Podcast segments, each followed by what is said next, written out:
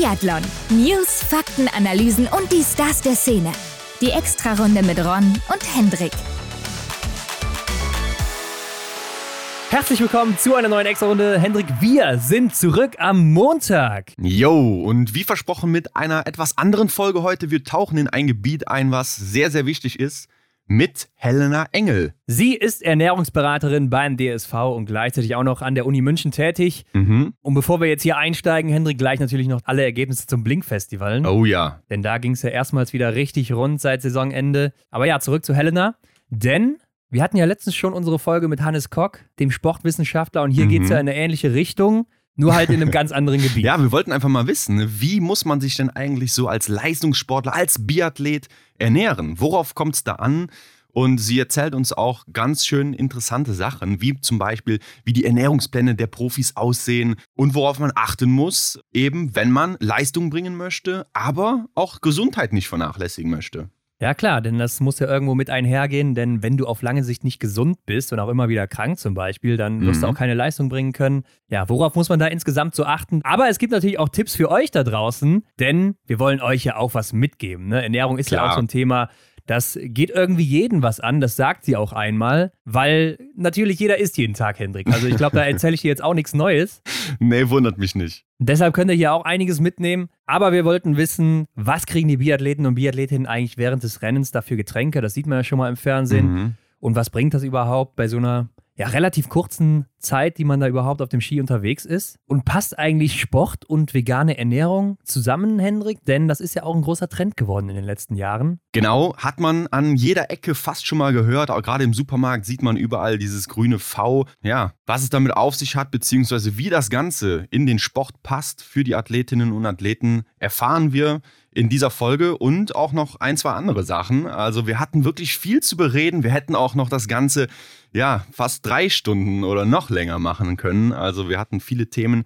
Aber die sind es jetzt erstmal geworden. Ja, und es kommt noch ein Thema auf, das mich persönlich sehr aufregt. Also seid gespannt, Leute. Gleich mehr dazu, aber erstmal zu den News der Woche. Frisch gewachst. Jo, die erste Meldung, Ron, die kommt aus Schweden. Lynn Persson betrifft sie. Sie musste sich zwei OPs unterziehen und ist jetzt erstmal raus sozusagen. Also sie fokussiert sich jetzt nicht auf die Sommerevents. Ja, sie lässt die Sommerevents alle aus. Also sie ist nicht komplett raus jetzt aktuell, aber kann halt nicht auf Rollerski trainieren und deshalb muss sie jetzt erstmal ein bisschen kürzer treten nach ihren OPs. Also der Genesungsprozess, der dauert hier wohl ein bisschen länger, hofft aber Ende August im Trainingslager der Schweden und Schwedinnen wieder dabei sein zu können. Und sie musste ja auch schon Ende der letzten Saison passen. Ne? Also da musste sie auch ein paar Rennen auslassen, weil sie da, glaube ich, Rückenprobleme hatte. Jetzt hatte sie aber OPs an der Leiste und der Schulter, also was ganz anderes. Ja, sieht nicht so gut aus, obwohl sie ja eines der prägenden Gesichter der WM war. Oh ja, definitiv. Schauen wir mal, wann sie zurückkommt. Das konnte sie jetzt ja auch noch nicht wirklich absehen. Ne? Aber ihr großes Ziel, wie du gesagt hattest, ist ja dann erstmal das Trainingslager wieder. Und damit gehen wir über zur nächsten Meldung. Das Martin Foucault Nordic Festival nimmt weiter an Form an und hier kommt eine Frau zurück. Die konnten wir auch an diesem Wochenende beim Blink sehen, nämlich Justine Brazers-Boucher. Und jetzt fehlt laut der Webseite, würde ich mal sagen, je noch eine Person, denn da sollen auch insgesamt neun am Start sein. Das steht auf der Homepage zumindest. Ja. Also hier erwarten wir noch zwei Personen. Ja, ich glaube, gerade nach dem Blink freut sich doch jeder oder schaut doch da jeder nochmal genauer hin, was Justine Bresas-Boucher dann da, wie sie sich entwickelt, ne, was sie so auf die Ski oder auf die Rollski da zaubern kann. Ja, ich bin gespannt. Ja, und den ersten Vorgeschmack, Henrik, den haben wir jetzt beim Blink bekommen in Norwegen. Und da, anders als in den letzten Jahren, wo eigentlich nur die Norweger, Norwegerinnen und auch das Team aus Frankreich mal vor Ort waren und vielleicht hier und da noch ein paar andere, Tschechien war auch mal mit dabei, waren diesmal auch die Deutschen mit am Start. Ja, war fast schon lang ersehnt von uns. Ne? Also wir haben uns das schon mal hier und da gewünscht. Das wäre wahrscheinlich mal eine tolle Erfahrung. Und jetzt waren sie wirklich dabei. Ja, und wer es nicht weiß, geht ja schon mittwochs mit diesem Lieseboten Ob los. Und Mhm. das ist so ein Berglauf, wo es dann 7,5 Kilometer berghoch ging. Also richtig brutal. Die Langläufer und Langläuferinnen sind auch mit dabei. Hier kann man mal gucken, wo man als Biathlet ungefähr sich mit der Weltelite im Langlauf messen kann, denn da sind wirklich Top-Läufer und Läuferinnen auch am Start. Und dann geht es ja weiter am Freitag, Shootout-Duell, Supersprints und samstags dann auch nochmal dieses ja, Massenstart-Turnier oder Supersprint-Turnier Ja. ist so ein, so ein komischer Mix irgendwie. Also einiges gab es hier geboten und wie gesagt, die A-Kader aus Deutschland waren mit dabei, die sich ja schon da vorbereitet hatten. Nur Sophia Schneider hat bei den Damen gefehlt, haben wir letzte Woche schon angesprochen und jetzt ist wohl klar, sie hat immer noch mit ihrer Schulter zu kämpfen. Das war ja schon in Nove Mesto der Fall, im, im Weltcup noch, als sie da auslassen musste. Danach ist sie krank geworden.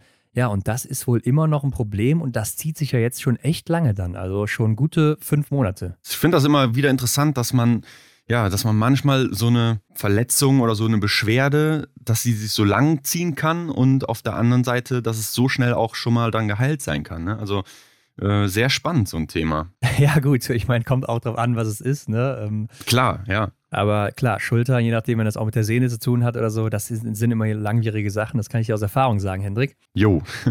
Aber ja, besonders schade für sie, weil sie halt so gut in Form gekommen ist, läuferig so stark dabei war, gerade gegen WM und so. Mhm. Lass uns auf den Lieseboten fokussieren. 7,5 Kilometer berghoch, also 10% Steigung da teilweise. Und ganz klar bei den Frauen und auch bei den Männern vorne natürlich ein Langläufer oder eine Langläuferin. Ebba Andersson aus Schweden. Ich habe mal nachgeguckt, 2023 bei der WM zweimal Gold in Einzelwettbewerben geholt. Also ist jetzt keine schlechte, würde ich mal sagen. Ja, wenig verwunderlich. Ja, und ich denke, Simon Hextert Krüger, den kennt man auch, wenn man mal Langlauf hier und da guckt. Er hat in Pyeongchang 2018 schon zweimal Gold geholt bei den Olympischen Spielen.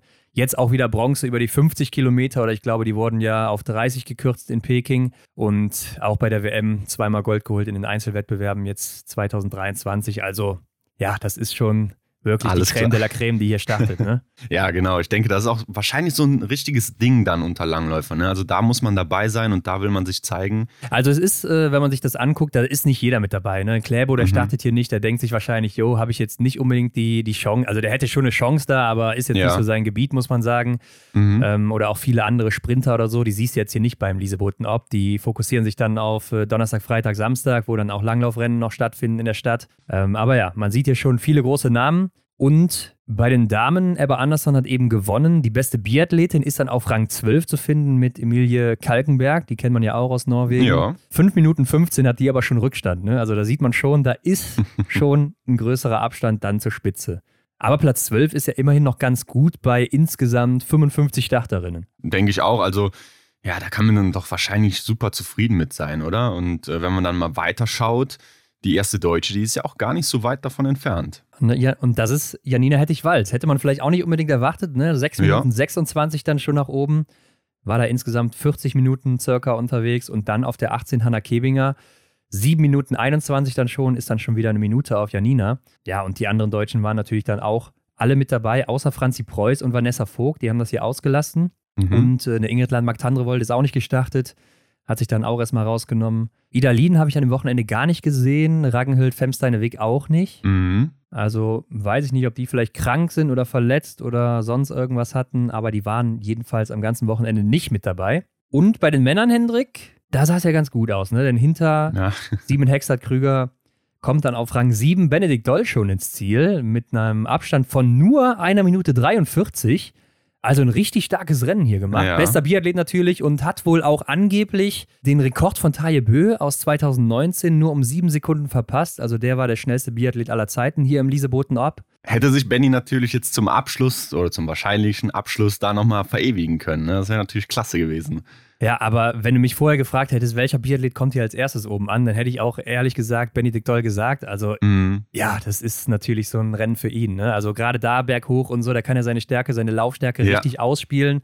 Ich würde sagen, das ist ja das, wo er seine Meter auch gut macht meistens. Und du musst auch für dieses Rennen hier schon gemacht sein irgendwie. Also, oder dich sehr darauf vorbereiten weil das ist nichts, was du mal einfach so mitnehmen kannst, weil das schon sehr, sehr besonders ist. Ja, das stelle ich mir auch verrückt vor. Ne? Gerade wenn ich mich jetzt an diese Situation erinnere, wo die dann zum, zu Beginn noch unten in der Stadt laufen und dann eben im Kopf haben, okay, alles klar, es geht jetzt hier gleich einfach nur noch bergauf. Ne? Also ja. Man konnte ja auch schön die Landschaft sehen, da mit diesem Helikopterflug dann äh, diese schöne Strecke da betrachten. Das war wirklich toll. Also mit sowas kriegt man mich ja sowieso.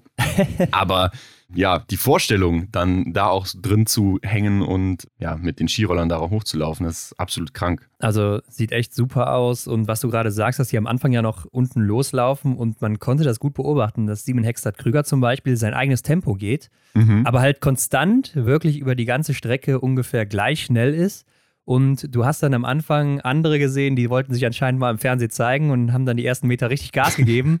Und dann, wie man das vielleicht auch so ein bisschen von der Tour de France, äh, von den Helfern oder so kennt, die dann richtig Vollgas mhm. im Berg geben, haben die das irgendwie auch gemacht im Berg und konnten auf einmal so gar nicht mehr und mussten sich dann komplett nach hinten fallen lassen, aber waren halt eben mal eine halbe Minute oder so im Fernsehen. Ja, jede Sekunde zählt da wahrscheinlich auch, ne, in Norwegen. Ja, auf jeden Fall.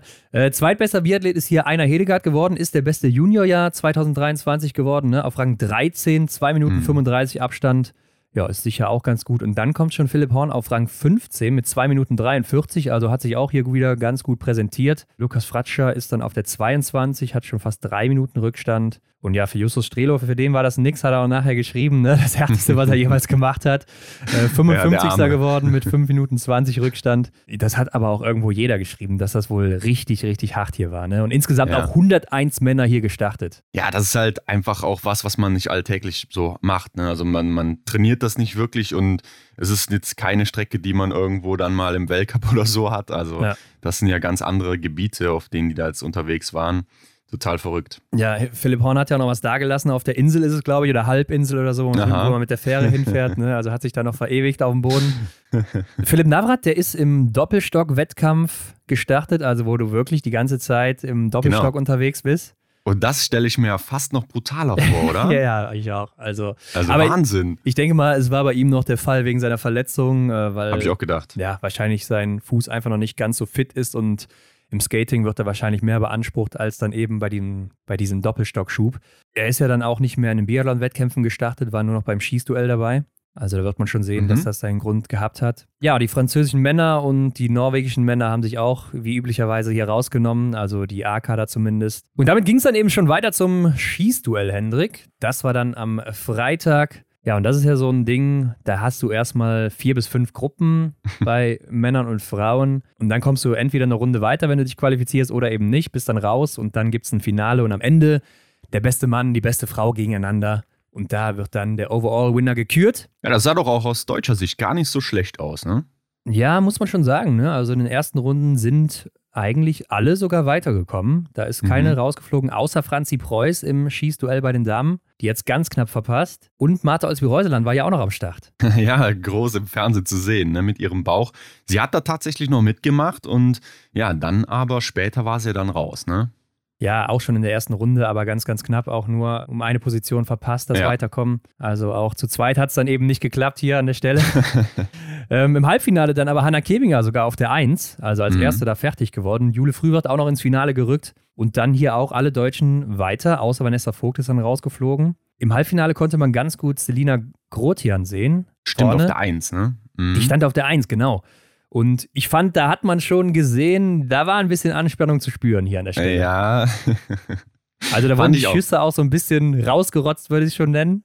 So kam ja. es mir vor. Und ja, die Kamera, die zoomte da natürlich auch richtig schön rein und man hat ein gutes Bild davon, glaube ich, bekommen, dass man ja da gar nicht so locker am Schießstand steht. Ne? Denn da geht es dann wirklich um alles in dem Sinne. Ja, Franzi hat ja auch noch ein kurzes Interview gegeben und auch gesagt, dass sie da echt nervös war an der Stelle. Ja. Hätte das nicht gedacht vorher, aber war wohl so. Ja, und im Finale setzt sich dann Justine Brazers-Boucher überraschend durch. Die war selber überrascht, wie man merken konnte. Mhm. ich fand es auch ganz lustig. Sie hatte einmal dann äh, das Interview selber beendet da, was sie gegeben hatte. Ja, sie musste da schnell zurück zu ihrem Gewehr, ne? Ja, ja, ich weiß nicht, was da los war. Auf jeden ja. Fall hat sie gedacht, komm, reicht jetzt, was ich hier erzählt habe. War amüsant, ja. Aber ist dir auch aufgefallen, ich weiß nicht, ob ich es richtig wahrgenommen habe, die Zeit, die wurde gestoppt, äh, sobald das Gewehr wieder auf dem Boden ja, lag, ne? War sonst gar anders, nicht, ne? War sonst anders. Mh, war sonst anders, genau. Äh, sonst war es nämlich so, dass äh, die Zeit erst gestoppt wurde, sobald der Athlet hinter dieser Linie wieder war. Ja, ich fand es aber ein bisschen komisch, weil dann manchmal haben sie geschrieben Fotofinish und dann habe ich mich gefragt, ja, wie haben sie das denn jetzt entschieden? Ja. Mhm. Ob sie sich dann nochmal die Scheiben in Zeitlupe angeguckt haben oder ob sie dann gesagt haben, okay, dann gehen wir jetzt bis zur Linie, ich weiß mhm. es nicht. Aber es gab einmal die Situation, dass Caroline Aufwigstadt Knotten als erste fertig war und dann auf der Matte stehen geblieben ist. Ja, genau. Ja, und dann äh, hat sie irgendwie später erst gecheckt, dass sie zurücklaufen musste und hat es aber auch als erste noch geschafft, aber ja. Naja, wie dem auch sei, gehen wir mal weiter zu den äh, Männern. Denn da sind schon ein paar Deutsche direkt rausgeflogen. Ne? Also Justus Strelo direkt mal raus. Ähm, hier war auch noch Frederik Eide Madersbacher. Ich frage mich auch, wie heißt er jetzt eigentlich mit Nachnamen, weil mhm. in Deutschland wurde er immer als Madersbacher geführt. Jetzt wird er hier die ganze Zeit als Eide geführt und das war auch mal bei der IBU so. Aber im Datacenter zum Beispiel habe ich ihn jetzt gar nicht gefunden. Ja, weil du wahrscheinlich den falschen Namen eingegeben hast. Ich kann mich aber erinnern, dass das im IBU Cup, glaube ich, mal so der Fall war, dass wir uns gefragt hatten, wer ist das eigentlich? Und ja, okay.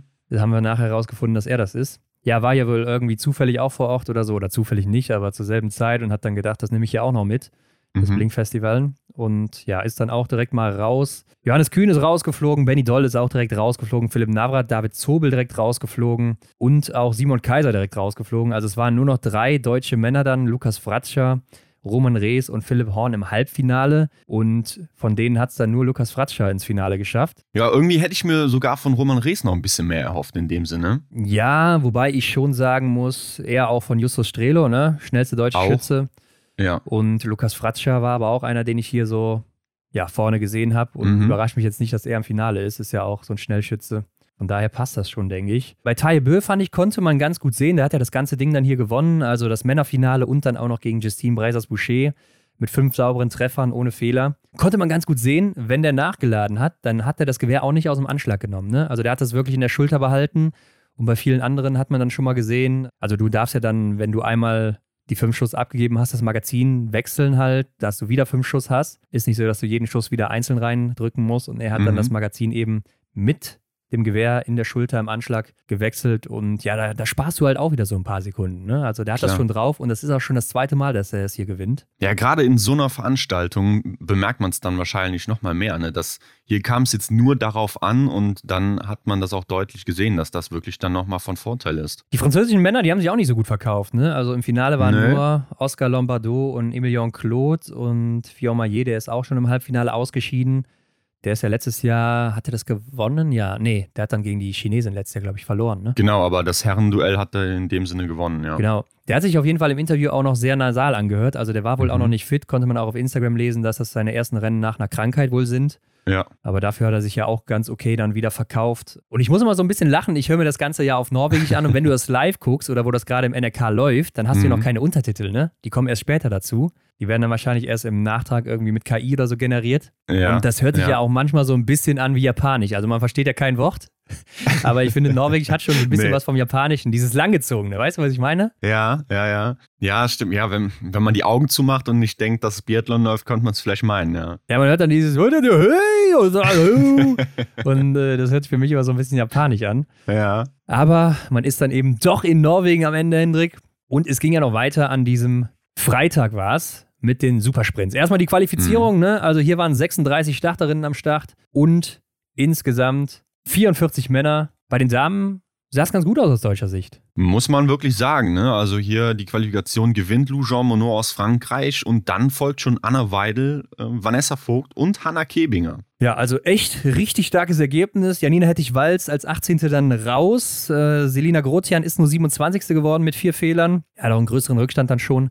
Und Franziska Preuß ist mit fünf Fehlern sogar dann auch relativ weit hinten auf Platz 30. Juliane Frühwirt, die wird hier letzte als 36. mit acht Fehlern. Ist wohl anscheinend auch gestürzt und danach auch nicht mehr gestartet am Samstag. Ja. Also das kann ein Grund dafür gewesen sein. Ja, und dann im Finale sieht das ja richtig gut aus. Ne? Also Caroline Offigstadt-Knotten im Sommer immer gewohnt stark. Mit drei Fehlern gewinnt sie hier vor Vanessa Vogt und Hanna Kebinger. Anna Weidel starke siebte. Also aus deutscher Sicht echt ein gutes Finale hier. Ja, ich denke, hier hat sich dann das erste Mal auch wirklich gelohnt oder das war das erste Zeichen, dass es sich hier gelohnt hat, äh, dran teilzunehmen. Ne? Denn sich so zu präsentieren, das ist doch wirklich ja auch schon fast ein Gewinn dann auch. Ja, also wirklich, wirklich gut. Ich habe mal nachgeguckt, du bekamst am Ende dann noch Preisgeld, 10.000 Kronen für die erste. Ich Mhm. habe es mal in Euro umgerechnet, was das ist, weil mit Kronen kann ich nicht so viel anfangen. Ja. Und es sind ca. 850 Euro. Ne? Also da habe Ah, ich jetzt ja. schon ein bisschen mehr erwartet als äh, 850 Euro, muss ich sagen. Bei so einem Mhm. Turnier. Ich sag mal, wenn du das jetzt im Tennis bringst oder so, da hätten die meisten wahrscheinlich gesagt, ja, schön, dass ihr hier so eine Veranstaltung macht, aber ruf mich doch mal an, wenn das ein bisschen profihafter aufgezogen ist. Ja, bestimmt. Aber ja, klar, ne, dieser Umrechnungsfaktor, der ist natürlich dann aus deutscher Sicht ärgerlich, ne? ja, aber du wirst ja auch noch mit 10.000 Kronen nicht viel bekommen in Norwegen. Also 850 Euro Ja, in Norwegen ist genau. nix. Ja, Ja. richtig. Also da kriegst, kannst du einmal Pizza essen gehen für oder so, dann ist das schon weg in Norwegen. Na gut, gehen wir mal weiter zu den Männern. Äh, Hier gewinnt Isaac Frei. Ich glaube 19 oder mittlerweile vielleicht 20 Jahre alt ist der. Mhm. Die Quali. Und der beste Deutsche ist Lukas Fratscher auf Rang 11. Hat es damit nicht ins Finale geschafft. Und das ist natürlich sehr bitter, denn damit sind alle Deutschen hier ausgeschieden. Ja, das ging flott. Beziehungsweise nicht so direkt, weil ja auch welche gesetzt waren im Finale. Also Benedikt Doll und Roman Rees aufgrund ihrer Gesamtweltcup-Platzierung. Ich glaube, die Top 10, die sind meistens gesetzt, die Mhm. da sind. Und damit waren das bei den Männern sogar schon sieben. Ja, irgendwie haben sie noch Dimitri Pietruschny da mit reingenommen, der jetzt im Weltcup nicht so eine große Rolle gespielt hat, aber der war dann als Siebter irgendwie auch noch hier gesetzt fürs Finale schon. Und bei den Damen war es sogar sechs. Und wenn dann eben nur 14 da starten, dann finde ich das auch nicht mehr so ganz cool. Ne? Also da denke ich mir dann, äh, ja, weiß ich nicht, also vielleicht eure zwei großen Namen aus Norwegen oder so da. Aber ansonsten sollte man doch wirklich über die Quali gehen, oder? Ja, dass man einfach, ja, das ist auch ein bisschen was an Wert hat, ne, dieses Vorrennen, diese Qualifikation. Ja, heißt ja nicht umsonst so, ne, dass man sich eben für dieses andere Rennen noch beweisen muss in dem Sinne. Ja, wirklich komisch fand ich auch, dass da so viele Leute direkt gesetzt sind. Weil man sieht dann zum Beispiel in Tajebö, der weiß natürlich, dass er gesetzt ist und der wird dann 34. in der Quali mit einem Fehler, hat eine Minute Rückstand. Also da weißt du schon, der ist jetzt nicht gerade mit Vollspeed über die Strecke hier gegangen. Ja, der hat das einfach mal mitgenommen. Ja, also der hat sich da ein bisschen aufgewärmt fürs Finale und äh, hat sich nicht weiter drum gekümmert. Ja, und da, wie könnte es anders sein, Hendrik, gewinnt natürlich Wettle Schorster Christiansen vor Stühlerholm Lagreit, also die mhm. beiden großen Namen vorne. Ja, Wettle, der gewinnt ja eigentlich alles im Sommer und gerade beim Blink-Festival fast immer. Hier aber mit sechs Fehlern aber man konnte schon sehen, der hat eine krasse Sommerform aktuell. Jo, das stimmt. Auch der Kommentator, ich habe es nachher im Untertitel noch erkannt, der hat auch schon gesagt, naja, ich glaube, der Wettle, der gewinnt das hier wieder. Und er hat ja recht behalten. Ja, weil er hat drei Fehler mehr geschossen als Stühlerholm Lagerheit. Man muss aber dazu sagen, die, die Strafrunde, die ist natürlich verdammt kurz da. Also, ja. Da drehst du dich einmal um die eigene Achse, da bist du auf der Strecke, so mehr oder weniger. Ja, ungefähr. Aber äh, ja, er hat ein krasses Tempo hingelegt und ist ja auch direkt von Anfang an weggesprintet, wo keiner so wirklich mithalten konnte. Also so ein bisschen die Johannes Tinges Bö-Taktik aus dem Massenstart im Weltcup. Hat dann geklappt am Ende. Und hat natürlich auch dann äh, bei der, bei der Ziellinienüberfahrt das Go-Zeichen gemacht. Hey, ach, da, achso, ich wollte es jetzt gefragt haben, ne? Hat den neuen Jubel. Ich habe es gar nicht gecheckt. Ach bei, so. den Bildern, bei den Bildern von Kevin Vogt habe ich äh, gedacht, er hätte sich da irgendwie so mit dem, ja, mit der Handoberseite irgendwie so seinen Rotz weggewischt vom Kinn oder so. Und dachte, was ist das? Was macht der da? Und jetzt klar, wo du Goat sagst, ist natürlich der Ziegenbart damit gemeint. Ja, ja, ne? genau, genau.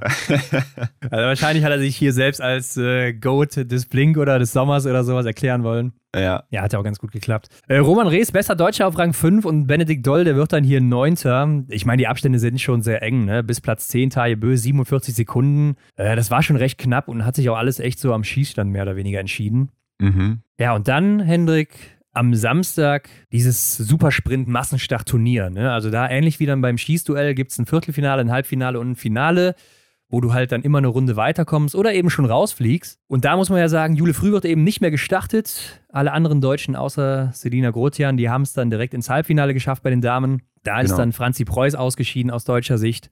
Und im Finale dann immerhin vier Damen mit dabei.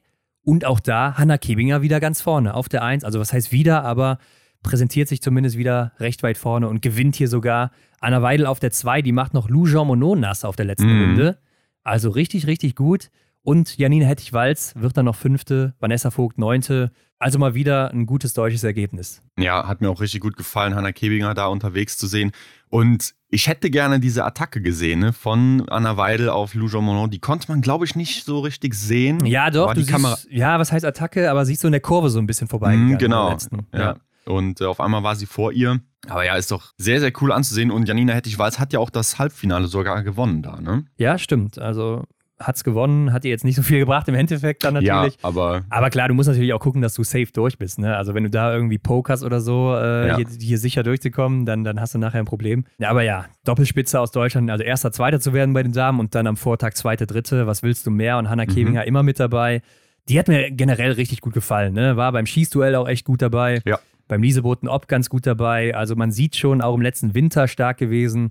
Ich habe es ja schon mal gesagt äh, bei dem Interview, was, was wir mit ihr vor kurzem noch hatten dass mhm. ich glaube, Top 10 im Gesamtweltcup ist realistisch und ich denke, das zeichnet sich ab. Klar, du darfst das jetzt hier nicht so voreilig in Betracht ziehen, das Blink-Festival, weil es ist schon sehr speziell, aber man sieht bei ihr irgendwie keine Schwäche so wirklich. Ja, stimmt. Also das ganze Wochenende beziehungsweise die ganzen Tage, die sie dann da in Norwegen vor der Kamera waren, ja, hat sich schon gezeigt, dass sie auch überall irgendwie mit am Start ist, ja. Okay, bei den deutschen Männern sah es leider nicht so gut aus dann am letzten Tag. Im Halbfinale, da fliegen schon alle raus, außer Lukas Fratzscher mal wieder. Also der hat sich auch gut präsentiert am Wochenende und der wird dann auch Dritter am Ende. Es siegt Verbien Sörem vor einer Hedegaard. Ja, die, die Jungen, die, die Nachrücker, die wollen sich hier auch zeigen anscheinend. Und das merkst du auch, finde ich, immer so ja. in Norwegen, dass gerade die Jungen echt drücken und sich richtig, richtig freuen, wenn die vorne mit dabei sind. Und du, du merkst irgendwie auch dann bei den Bildern immer, von denen fällt so eine Last ab, ne? Weil die müssen Mhm. sich ja wirklich da vorne rein qualifizieren. Ähm, hier war auch so einer dabei, wie heißt er, Jorgen oder Jürgen Säter, Sata. Mhm. Der ist ja, glaube ich, äh, auch ganz gut gewesen, lass mich gerade gucken. Ja, ist hier Sechster geworden. Ja, hier Sechster. Aber- Im Supersprint war er Dritter sogar, ne? also Mhm. auf dem Podium. Da hast du auch gemerkt, von dem ist echt eine Last abgefallen und den kannte man vorher noch so gar nicht. Also der hatte auch nicht viele Ja. Einsätze oder so. Da kommen echt auch, also es ist natürlich Wahnsinn, was das auch für eine Qualität da ist.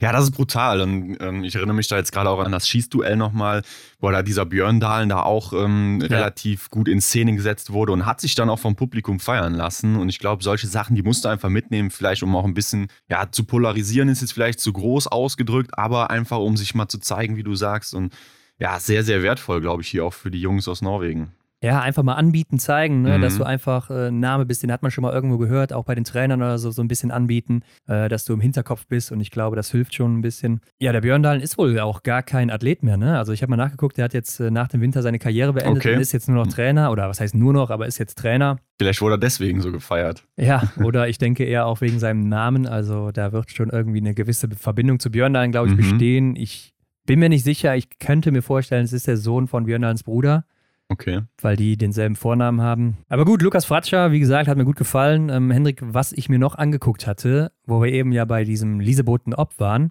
Mhm. da wollte ich mir mal die prozentualen Abstände angucken. Ne? Wir kennen es so aus dem Weltcup, die Abstände, die die Leute dann meistens auf Johannes Tingensbö haben oder die die Herren zumindest im Sprint oder so oder im Einzel. Und Benny Doll, der hatte mit seinem oder seinen 1 Minute 43 5,9% Abstand auf Simon Hextad Krüger. Mhm. Ja, ist schon relativ viel, muss man sagen, aber ich würde sagen, dafür, dass das ein Weltklasse-Langläufer ist und ähm, Benny eben nicht, also er trainiert Ja. jetzt nicht so speziell, ne? Und Genau. ist jetzt auch kein Long-Distance-Runner, wie das eben hier Simon Hextad Krüger ist, so, muss man sagen, ist das schon echt, echt gut. Und ich habe dann auch mal geguckt, weil die Damen und die Männer sind ja dieselbe Distanz gelaufen hier beim Lieseboten Ob. Den Unterschied zwischen den Siegerinnen, also äh, Ebba Anderson ist ja auch dann eine Top-Athletin, kann man mit Simon Hextad Krüger schon ungefähr gleichsetzen, würde ich sagen, so in ihren Ja. Disziplinen. Sie hatte 4 Minuten 44 Rückstand auf Krüger und damit 16,3 Prozent Rückstand. Boah. Also da sieht man so ein bisschen diesen, diesen Abstand zwischen Männer Frauen, ne? Ja, es ist natürlich schon viel. Ne? Aber ja, da finde ich es doch wieder sehr, sehr schade, dass sich der äh, Meister aller Klassen, Johannes Tingesbö, hier nicht hat blicken lassen. Ne? Klar, er Ja. hat dann jetzt eine andere Planung, ne? davon mal abgesehen. Aber das wäre doch mal schön, ihn in so einem Rennen dann da zu sehen und jetzt diesen Vergleich zu haben, oder? Ja, aber glaubst du, man hätte ihn hier in Topform gesehen? Also, dass Nee, man das hätte nicht. wirklich vergleichen können? Also, Nee, ich glaube nee, nicht, dass er, nicht. ich glaube nicht, dass er unter den Top-Biathleten gewesen wäre hier bei dem Berghochlauf. Ja, so wie man ihn aus dem Sommer kennt, ne, würde Ja. man ihn dann wahrscheinlich eher etwas weiter hinten vermuten. Auch weil ich glaube, dass man wahrscheinlich mit weniger Körpergewicht und weniger Größe einen kleinen Vorteil hier hat in diesem Berglauf. Glaube ich Mhm. auch nicht, dass er als größerer und etwas schwerer Athlet dann hier so einen großen Vorteil hat. Aber in dem Sinne ist mir auch aufgefallen, ähm, Philipp Navrat, der ist ja in diesem Doppelstock-Ding da gelaufen und da waren auch Frauen gleichzeitig mit dabei. Mhm. Und da war ja eine Norwegerin, die das auch gewonnen hat, mit dabei. Die hat den teilweise echt abgezogen. Ne? Also die war teilweise vor ihm, ist, glaube ich, im Ziel dann irgendwie 14 Sekunden hinter ihm gewesen. Das ist ja schon Wahnsinn, dass sie ihn da so teilweise im Griff hatte. Ja, also ich glaube, das ist halt einfach nur diese, dieses spezifische Training dann auch. Ne? Also das ist halt einfach nochmal eine andere Klasse. Klar, die laufen zwar auf von mir aus denselben Ski, ne? aber im Grunde ist es dann nochmal eine ganz andere Sportart, für die man halt speziell oder anders trainieren muss und dementsprechend kommen da wahrscheinlich solche Unterschiede zustande. Ja, denke ich auch. Lass uns direkt weitergehen, Hendrik, weil wir haben noch ein bisschen was. Es gab noch eine Meldung, die müssen wir erwähnen. Denn die ersten Äußerungen zu Julia Simon haben wir jetzt aus dem französischen Team gehört, die ja jetzt auch in Norwegen eben waren und dann natürlich vom norwegischen Fernsehen dazu interviewt worden. Und es meldet sich zum Beispiel Justine Brazers-Boucher dann eben dazu, die das Ganze, wie sie selber sagt, wirklich traurig findet Mhm. und sagt auch, wenn ich keine Beweise gehabt hätte, hätte ich nichts unternommen. Also die Anzeige, die scheint dann wohl schon fundiert gewesen zu sein. Und sie sagt dann auch weiter, es sei keine einfache Entscheidung gewesen, die Behörden einzuschalten, die wohl auch dann laut eigener Aussage erstmal versucht hat, den Fall persönlich mit Julia Simon zu klären. Aber das hat wohl nicht funktioniert, sagt sie dann. Mhm. Und sie hofft, dass es noch irgendwie so eine Art Happy End geben kann. Und sie wünscht ihr auch nichts Böses. Und sie will einfach nur ihr Ding machen, ihre Karriere fortsetzen und damit nichts mehr zu tun haben. Ne? Ja, genau. Ich denke, ihre Sicht der Dinge, die kann man gut nachvollziehen. Ne? Also das zieht einen im Grunde ja nur runter, beziehungsweise hält einen ja nur davon ab, einfach an seiner Karriere weiterzuarbeiten oder sich voranzubringen. Ne? Und ja, sowas äh, belastet dann halt vielleicht wahrscheinlich auch vom Kopf her, ne? kann ich mir gut vorstellen. Ja, und ich denke, unter Teamkollegen und Teamkolleginnen ist es wahrscheinlich auch erstmal so der erste Weg, dann, wie du schon gesagt hast, wie auch ihr Plan war, einfach das Ganze unter sich zu klären. Ne? Aber Julia Simon, die hat ja dann das Ganze so bestritten, obwohl Beweise vorlagen und dann ja, ist eigentlich auch kein anderer Weg mehr möglich. Ja, Lou Jean Monod, die hat das auch nochmal so ein bisschen bekräftigt dann im Interview. Wir haben unser Bestes gegeben, um in der Mitte zwischen Julia und Justine zu stehen. Mhm. Ich bin enttäuscht, denn dieses Thema hätte in zwei Monaten erledigt und vergessen sein können. Aber es wurden viele schlechte Entscheidungen getroffen. Und dann sagt sie nochmal spezieller, dass äh, Julia Simon viele schlechte Entscheidungen getroffen hat, anstatt unsere ausgestreckte Hand entgegenzunehmen. Und darüber ist sie wohl ein bisschen sauer. Und sie kann sich nicht vorstellen, wie es jetzt ist, wenn Julia Simon eben wieder zurückkommt ins Team. Also es wird sicher komisch, sagt sie, und sagt dann aber auch noch weiter, wir können alles vergessen, was passiert ist, aber dafür muss Julia Simon eben enorm viel investieren. Also mhm. man merkt schon, wie du sagst, ne, da ist echt so ein Knicks im Team. Ja. Ich glaube auch, das ist nicht so schnell herzustellen. Emilien Jacquelin hat sich auch dazu geäußert und gesagt, damit haben wir nicht gerechnet und das ist schon was, das das Team irgendwo belastet. Mhm. Und jetzt hat man ja auch gesehen, beim City Biathlon in Wiesbaden ist Gilles Simon plötzlich nicht mehr auf der Homepage zu finden. Ja. Und damit also nicht mehr dabei, wird er nicht starten, zeigt sich nicht der Öffentlichkeit. Ja, und ich denke, die Gründe, die liegen damit irgendwo auf der Hand. Ja, wenn du mich fragst, hätte ich das Ganze auch echt komisch gefunden. Ne? Also ich war schon von vornherein so ein bisschen skeptisch, ob die da wirklich starten wird. Weil es ist ja klar, ne? sie wird wahrscheinlich oder sie, sie wäre damit wahrscheinlich konfrontiert worden. Es ist eigentlich klar, dass sie sich da jetzt so wieder zurückhält. Ja, haben wir die letzten Wochen ja schon mal so ein bisschen drüber gesprochen, ja. ne? dass wir es komisch finden, dass sie wirklich hier immer noch gelistet ist und jetzt kam es wirklich so. Ich frage mich aber auch die ganze Zeit, wie soll es denn auch dann wieder zurückgehen für sie oder geht es überhaupt nochmal zurück? Wann kommt sie zurück? Also sie ist ja auch noch beim Martin Foucault Nordic Festival.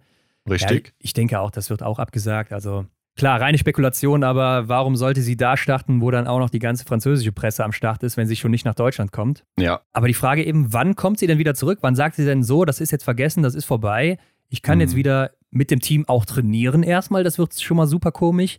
Und ich kann auch eine ganze Weltcup-Saison mit dem Team wieder reisen, zusammen mhm. in ein Zimmer mit den allen gehen, ja, und dann auch Rennen bestreiten. Also das wird doch, ich kann mir nicht vorstellen, wie, wie soll das aussehen? Also sie ja. muss doch jetzt langsam mal den Weg gehen, dass sie, wenn es auch wirklich diese Beweise gibt, wovon man nach diesen ganzen Aussagen ja absolut ausgehen muss irgendwie, mhm. dann muss sie doch jetzt diesen Weg gehen, sich entschuldigen und ja wirklich Reue zeigen auch für das Verhalten und Besserung geloben, weil ja, ich, ich frage mich, äh, werden wir sonst eine Wintersaison ohne Gesamtweltcup-Siegerin sehen? Ja, ohne die Titelverteidigerin. Ne? Das könnte ich mir tatsächlich auch schon vorstellen. Stelle ich mir auch sehr, sehr schwierig vor, die Situation dann im Team. Und ich denke, sie müsste sich ja dann wahrscheinlich auch komplett frei machen, den Teamkolleginnen alles offenbaren irgendwie und ja, dann einfach hoffen, dass sie dann noch weiter Teil sein darf. Ja, die Frage ist aber auch, wie wird der Verband reagieren? Ne? Also sollte sie sich nicht entschuldigen oder darauf eingehen, wird der Verband dann auch sagen, ja, dann nehmen wir dich halt nicht mit. Mhm. Kann sie sich dann vielleicht auf eigene Faust durchschlagen, dass sie es selber bezahlt mit Sponsorengeldern, falls sie noch welche bekommt. Ich meine, es wird als Gesamtweltcup-Siegerin vielleicht jetzt nicht unbedingt so schwer, aber mit diesem Ruf dann würde es wieder viel, viel schwerer werden. Also klar, es ist alles noch so ein bisschen Spekulation, was wir jetzt hier gerade betreiben. Ja. Es ist natürlich noch nichts in Stein gemeißelt, aber diese Aussagen, die sind natürlich schon belastend und äh, zeigen, dass da mehr dran ist als nur ein paar Gerüchte. Ja, ich denke auch, das kann man hier festhalten. Gut, Hendrik, aber lass uns noch weitergehen zum City Biathlon. Das steht ja jetzt auch in der kommenden Woche an. Hier ist äh, neben Gilles Simon auch Aida Gasparin nicht mehr auf der Homepage zu finden. Dafür aber jetzt mit dabei Lisa Vitozzi und Lou Jean Monod. Also auch zwei super starke Athletinnen. Ich glaube, dadurch ist das Feld nicht unbedingt schlechter geworden. Auf alle Fälle. Ja, und dann das City Biathlon findet am Sonntag statt. Ne? Ähm, da wird es dann, wer vor Ort ist, eine, eine Quali wird es geben. Erstmal ja. für diese Finalrennen. Dann gibt es ein Abschiedsrennen mit Denise Hermann-Wick, Martha Eusby-Reuseland, Tiril Eckhoff, Vanessa Hinz, Caroline Horschler und Marin Hammerschmidt. Dann wird es noch diese Youngster Challenge geben. Und dann ab 14.30 Uhr finden dann die, die Finals statt, ne? Damen- und Herrenfinale. Mhm. Hier gibt es dann eben Nachlader sogar, drei Stück. Und wenn man die nicht trifft, dann muss man 10 Sekunden pro Fehler in die Penalty-Box, wo man dann da eben steht. Dann geht es weiter. Mhm. Und ich habe mir mal das Herrenfeld angeguckt, Hendrik, das ist ja schon der Wahnsinn. Denn da sind ja acht von neun Startern in den Top 11 des Weltcups, ne? Ja, das ist sehr, sehr hoch besetzt dieses Jahr. Also das ist richtig, richtig stark besetzt. Da fehlen ja nur ein mhm. paar. Johannes Dinges Bö, Wettle Chaucer Christiansen und ansonsten hast du ja fast alle mit dabei aus den Top 10. ja. oder Top 11. Wahnsinn. Ähm, aber auch die Frauen echt stark besetzt da vorne mit Dorothea Viera, Lisa Vitozzi, Hanna Oeberg, Vanessa Vogt natürlich, Anna Weidel, die sich jetzt richtig stark gezeigt hat, Hanna Kebinger natürlich auch, mhm. darf man nicht vergessen. Also für mich auch eine Mitfavoritin jetzt nach dem Wochenende hier in Norwegen. Also man darf gespannt sein. Anna Gandler auch jung. Und da bin ich mal gespannt, wie hat sie sich vielleicht entwickelt jetzt über den Sommer? Ja, was konnte sie schon drauflegen, ne? Und das Ganze wird ja dann auch im ZDF gezeigt. Also wer nicht vor Ort ist, der kann sich das im Fernsehen angucken. Die Finals zumindest, ne? Die werden gezeigt. Ja, finde ich auch komisch, dass das Abschiedsrennen dann, gerade weil es so von deutscher Seite aus so gut besetzt ist, äh, dann nicht doch einen Sendeplatz bekommen hat. Ja, Hendrik, Sendezeit, ne? Äh, Bares für Rares muss laufen oder so, irgendwie Wiederholung, keine Ahnung, ja. damit man sich das am Sonntag nochmal reinzwiebeln kann. Aber okay, also Leute, guckt es euch an, wird sicher gut. Mhm. Und damit gehen wir jetzt ab in das Interview mit Helena Engel. Jo, jetzt wird's Zeit. Viel Spaß. Auf die Runde. Heute bei uns zu Gast Helena Engel. Willkommen, hallo. Hallo. Hi. Freue mich da zu sein. Ja, vielen Dank, dass du hier bist. Äh, Helena, du bist Ernährungsberaterin und für den DSV tätig. Ich glaube, soweit ist das schon mal richtig. Aber dann erzähl uns doch mal, was gab es denn heute schon bei dir zu essen? uh, gute Frage. Heute Morgen gab es tatsächlich Bananen-Pancakes mit Quark. Genau, und dann mittags ein Salat. Mhm. Also nicht so aufregend. okay, aber hört sich ja schon mal eigentlich recht aufwendig an morgens. Ist das so ein typischer Tag bei dir? Startest du immer so oder ja, sieht das eigentlich anders aus? Kommt ganz auf den Tag drauf an. Heute bin ich im Homeoffice, deswegen hatte ich ein bisschen entspannteren Morgen, sage ich mal, spare ich mir den Arbeitsweg. Und dann kann es auch mal was bisschen aufwendigeres sein, wobei das für mich jetzt auch kein sehr aufwendiges Gericht ist mehr, sage ich jetzt mal. Aber ja, wenn ich natürlich im Büro bin und früh Termine habe, dann äh, fällt es auch schon mal kleiner aus. Dann ist es vielleicht ein Müsli oder ja, ein Porridge. Aber du mixst das dann alles zusammen, so Bananen-Pancakes und dann äh, in die Pfanne und dann ist das fertig? Genau, so ja, schaut's aus. Okay. Da habe ich mittlerweile schon Rezepte, die gut funktionieren und dann ähm, geht das auch relativ fix. Also ich glaube, das ist so ein bisschen Übungssache und dann geht alles relativ schnell. Gehen wir vielleicht gleich nochmal drauf ein. Ja. Aber bevor wir jetzt hier direkt so in dieses Spezifische gehen, lass uns doch erstmal darüber sprechen, wie du überhaupt dahin gekommen bist, wo du eben heute stehst. Also wann wusstest du denn zum Beispiel, ja, dass du das Thema ähm, Ernährung interessant findest? Ja, gute Frage. Also es hat bei mir eigentlich im in der Schule schon angefangen. Also ich fand Biologie immer sehr interessant und habe mich da in der Schule eigentlich auch schon immer ja mit beschäftigt, sage ich jetzt mal, auch was ich für ein Pausenbrot mitnehme. Also es fing schon relativ früh an und dann war für mich eigentlich auch relativ schnell klar nach, nach der Schule, dass ich auch Ernährungswissenschaften studieren möchte. Habe mich dann an der Uni beworben und so ging es dann eigentlich auch los. Kannst du denn auch sagen, was es so ist, was dich an dem Thema interessiert? Die Komplexität. Also es ist zum einen natürlich was, was jeder irgendwie macht. Jeder isst jeden Tag. Deswegen gibt's auch, sage ich mal, ist ja jeder irgendwo auch Experte. Aber ich wollte halt so die Hintergründe einfach verstehen und auch wissen, wie der Körper funktioniert, was Stoffwechselprozesse da ablaufen, wenn ich bestimmte Nährstoffe zu mir nehme was das mit meinem Körper macht. Und das hat mich schon immer irgendwie fasziniert, so vor allem auch diese Physiologie dahinter und ja auch das Metabolische, also nicht mal nur das Thema Kochen, Lebensmittel, Ernährung per se, sondern auch, wie beeinflusst es bestimmte Prozesse im Körper. Also eher eigentlich die Richtung. Jetzt hast du gerade schon gesagt, du hast dann nach dem Abitur entschieden, das zu studieren. Aber wie ging es dann weiter für dich? Also was hast du zuerst gedacht, wo es mal hingehen wird? Genau, also ich habe dann angefangen, äh, Ernährungswissenschaften zu studieren in Weinstefan an der TU. Das war auch alles sehr gut von der Ausbildung her, die Grundlagen, ähm, also sehr molekular, sage ich jetzt mal, fast schon ein bisschen zu äh, wissenschaftlich. Und dann ist mir eigentlich relativ schnell klar geworden, dass das Klinische und dieser Gesundheitsbereich jetzt nicht so wirklich mein Ding ist und dass ich eigentlich gerne mehr in, in die Richtung Sport, Leistungssport, Sporternährung gehen würde. Und dann zu der Zeit war es eben in Deutschland so, dass es noch relativ wenige Programme gab oder Studiengänge, die halt Sport und Ernährung auch kombiniert haben. Und dann ähm, ist eigentlich so die Entscheidung gefallen, dass ich sage, okay, ich mache nochmal einen Master, aber im Bereich äh, Sport. Dann habe ich eben mich dafür entschieden, Diagnostik und Training eben zu studieren. Also um da sozusagen diese Kombi zwischen Sport und Ernährung mir selber zusammenzubasteln durch das Bachelor-Master-System. Das hat auch eigentlich ganz gut funktioniert. Also ich habe mich da sehr gut aufgehoben gefühlt. Ich habe da alles wirklich aufgesaugt, weil es für mich halt eben nochmal so was ganz Neues war. Genau, und ähm, in der Zeit habe ich dann auch viel so als Hiwi jetzt an der Uni gearbeitet und auch ja zum unter anderem in der Sportmedizin war bei Leistungsdiagnostiken dabei und solchen Sachen. Und das war dann eigentlich so mein erster Kontaktpunkt auch mit dem Leistungssport und mit dem Sportbereich in der Praxis auch so ein bisschen. Wenn ich das jetzt richtig verstanden habe, dann hast du die Uni ja dann auch quasi gar nicht mehr verlassen, ne? denn du bist ja jetzt dann heute auch in der Forschung tätig und das ist ja dann nochmal eigentlich ein Schritt tiefer in die ganze Materie hinein. Wie kam es denn dazu dann? Genau, das, also die Geschichte ging dann noch so ein bisschen weiter eigentlich und da kam dann auch der DSV ins Spiel. Und zwar war ich in der ja, glücklichen Lage, dass, dass der Deutsche Skiverband eben intern nach einer Person gesucht hat, die sich um das Thema Sporternährung ähm, kümmert.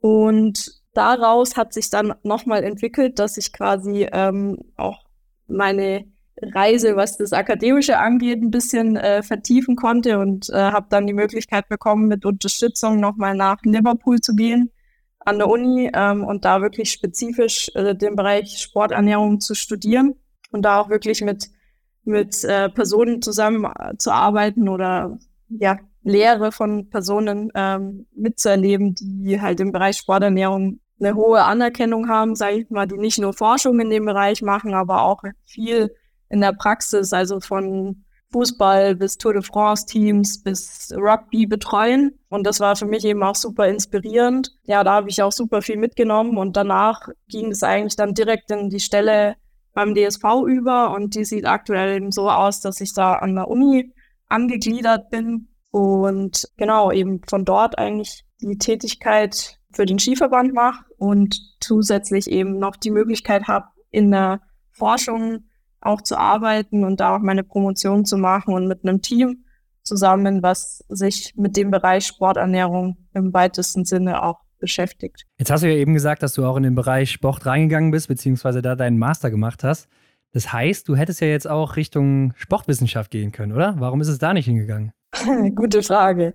ähm, ich glaube, also bei der Basis oder meine Grundausbildung ist ja die Ernährungswissenschaft und das war es auch schon immer und ich glaube, da werde ich auch nicht von wegkommen. Aber nichtsdestotrotz interessiert mich natürlich auch die Sportwissenschaft und ich glaube, dass das auch alles so ein bisschen ineinander übergeht. Ich denke, wenn man kein, also Verständnis für Sportwissenschaft hat oder für physiologische Abläufe, für Trainingsprozesse, dann kann man auch ja nur sehr, sehr schwer oder macht man seinen Job vielleicht nicht so, wie man ihn machen sollte, weil das durchaus, denke ich, oder sollte auch dazugehören für, für die Sporternährung oder die Beratung im Bereich Ernährung, dass man da auch Interesse zumindest dran zeigt. Ja glaube ich auch, dass das sicher sehr viel Sinn macht. Aber ja, jetzt haben wir schon gehört, du bist beim DSV angestellt, du bist aber jetzt auch irgendwie noch an der Uni unterwegs. Wie kann man sich denn jetzt diese Kooperation da zwischen diesen beiden Sachen vorstellen? Also im Endeffekt, ja, ist es so, dass ich primär natürlich die Arbeit für den Skiverband mache. Also das Praktische ist natürlich der größte Teil.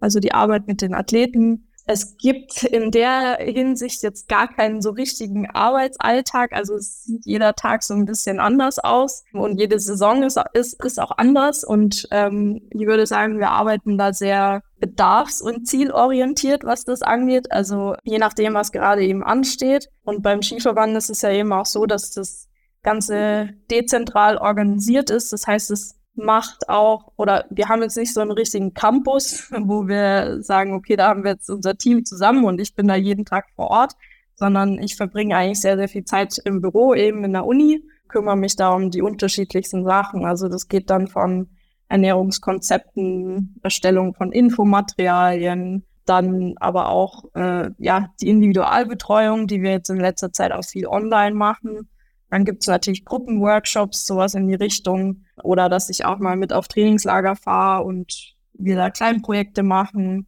Genau, und auch sowas wie Messungen, Leistungsdiagnostiken, Zusammenarbeit mit Köchen. Also das ist wirklich äh, vieles. Und äh, die Forschung, die ist halt immer so ein bisschen im Hintergrund. Also oftmals gibt es auch Fragestellungen, die wir jetzt in der Praxis haben. Bestimmte, weiß nicht, Problemstellungen.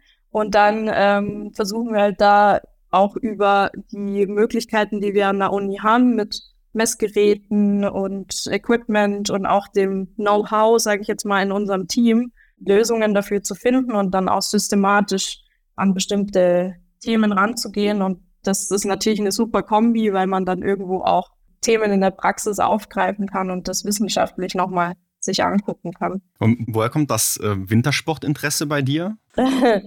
da bin ich im mehr oder weniger eigentlich reingerutscht, mhm. muss man sagen. Also okay. ähm, äh, das hat sich damals so ergeben, dass äh, eben ich quasi als Hiwi auch angestellt war an der Uni und äh, indirekt kam dann die Connection eben zum Wintersport und zum Skisport.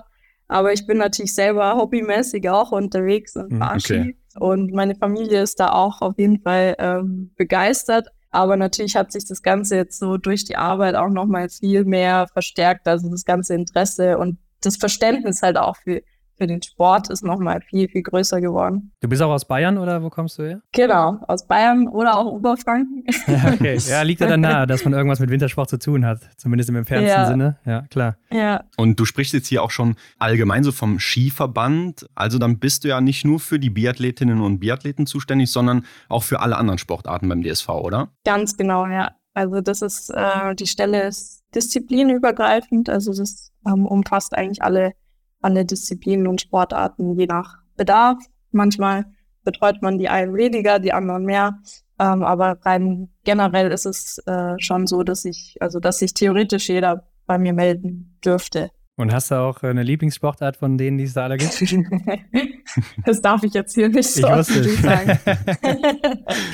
ja, okay. Nee, also jede Sportart ist äh, in sich unterschiedlich und das ist auch das, was so spannend ist. Also alle Disziplinen haben so auch ihre eigenen Typen, würde ich so sagen. Und das Umfeld ist auch ganz anders, wenn man jetzt, weiß ich nicht, irgendwie die nordischen Disziplinen mit Ski Alpin vergleicht. Das ist schon nochmal ja. Ein Unterschied nicht nur von den physiologischen Anforderungen, sondern ja auch, auch so die Gru Gruppendynamik, äh, würde ich sagen, sind natürlich andere Charaktere. Aber mir macht es eigentlich in jedem Team Spaß und äh, bisher hatte ich da auch keine schlechten Erfahrungen. Ich muss sagen, die Wintersportler an sich generell sind sehr umgängliche und nette Typen und deswegen macht der Job da auch wirklich Spaß. Also ich glaube, da gibt es andere Sportarten, die vielleicht nicht so angenehm sind. ja, okay. Ja, du hast ja schon ein bisschen Erfahrung, hast du eben erzählt, ne? also mit Fußball und so weiter und Tour de France, also da hast du ja schon viel gesehen. Aber dann lass uns mal tiefer reingehen in deinen Job. Du hast eben auch schon so ein bisschen angerissen, was du machst und gesagt jetzt, also nicht jeder Tag ist gleich bei dir, aber kannst du uns mal irgendwie ein bisschen näher bringen, wie so deine Arbeit beim DSV aussieht oder gibt es so Tage, die immer mal wiederkommen, wo du uns mal sagen kannst, da mache ich das und das? Ja, also was in letzter Zeit, ähm, also wie gesagt, das ähm, ändert sich immer von Woche zu Woche und auch hängt natürlich davon ab, in welcher Phase der Saison wir aktuell sind. Also in der Vorbereitungszeit schaut es dann auch immer ein bisschen anders aus als beispielsweise jetzt im Winter, wenn die Athleten halt viel unterwegs sind und auf Wettkämpfen sind. Und rein grundsätzlich ist es so, dass eigentlich meine Hauptarbeit im Sommer passiert, beziehungsweise eigentlich auch die, ja, die intensivste Arbeit, sage ich jetzt mal. Und da geht's halt ähm, primär darum, wenn wir jetzt mal beispielsweise im Bereich Individualbetreuung gehen, das ist halt ein ganz großer Punkt, wo es einfach darum geht, ja, individuell wirklich Details rauszuarbeiten mit einzelnen Athleten und da halt bestimmte Ziele zu erreichen. Und die Ziele, die definiert man sich und aktuell machen wir da auch vieles, beispielsweise im Online-Format. Also nach Corona hat sich das eigentlich ganz gut ähm, entwickelt, dass man sagt, okay, man muss jetzt auch nicht immer sich vor Ort treffen oder durch, durch halb Deutschland fahren, damit man sich sehen kann, sondern das funktioniert eigentlich relativ gut, dass man sagt, okay, man vereinbart einen Termin, trifft sich über Zoom oder sonstige Medien und kann dann einfach sprechen. Genau, und da ist es halt in der Regel so, dass man sich vorher kurz austauscht und das startet in der Regel mit einer Anamnese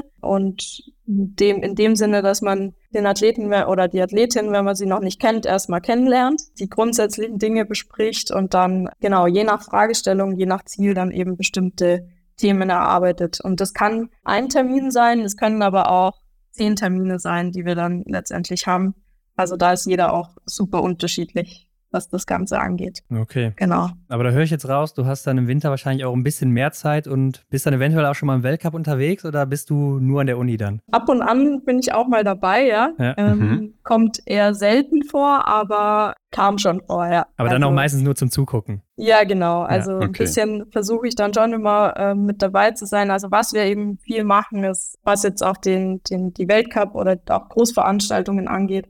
Wir haben ja oft auch Köche dabei, Ja. Teamköche, die sich dann um die Versorgung vor Ort kümmern. Und da bin ich natürlich im Vorfeld dann mit dem Koch in Kontakt und wir erarbeiten dann Pläne, die möglichst gut funktionieren. Die Athleten so weit wie es geht unterstützen. Genau, aber die Umsetzung vor Ort, das ist dann meistens über den Koch direkt, weil ich auch nicht an alle Weltcup-Orte mit allen Teams mitfahren kann. Aber da ist auf jeden Fall der Austausch ziemlich eng. Und wenn wir das in der glücklichen Lage sind, dass ein Koch dabei ist, dann ist das natürlich optimal. Und abgesehen von dem Koch, der dann wahrscheinlich ja, wie du schon sagst, im Weltcup dann die Athleten und Athletinnen versorgt, wie häufig greifen da die Sportler auch einfach so auf dich zurück? Also in der Regel, ich kann mich nicht beschweren, also es ist. Ja. Es sind sehr viele Themen und ähm, also wie gesagt, es unterscheidet sich immer so ein bisschen je nach Jahreszeit oder Saisonzeitpunkt.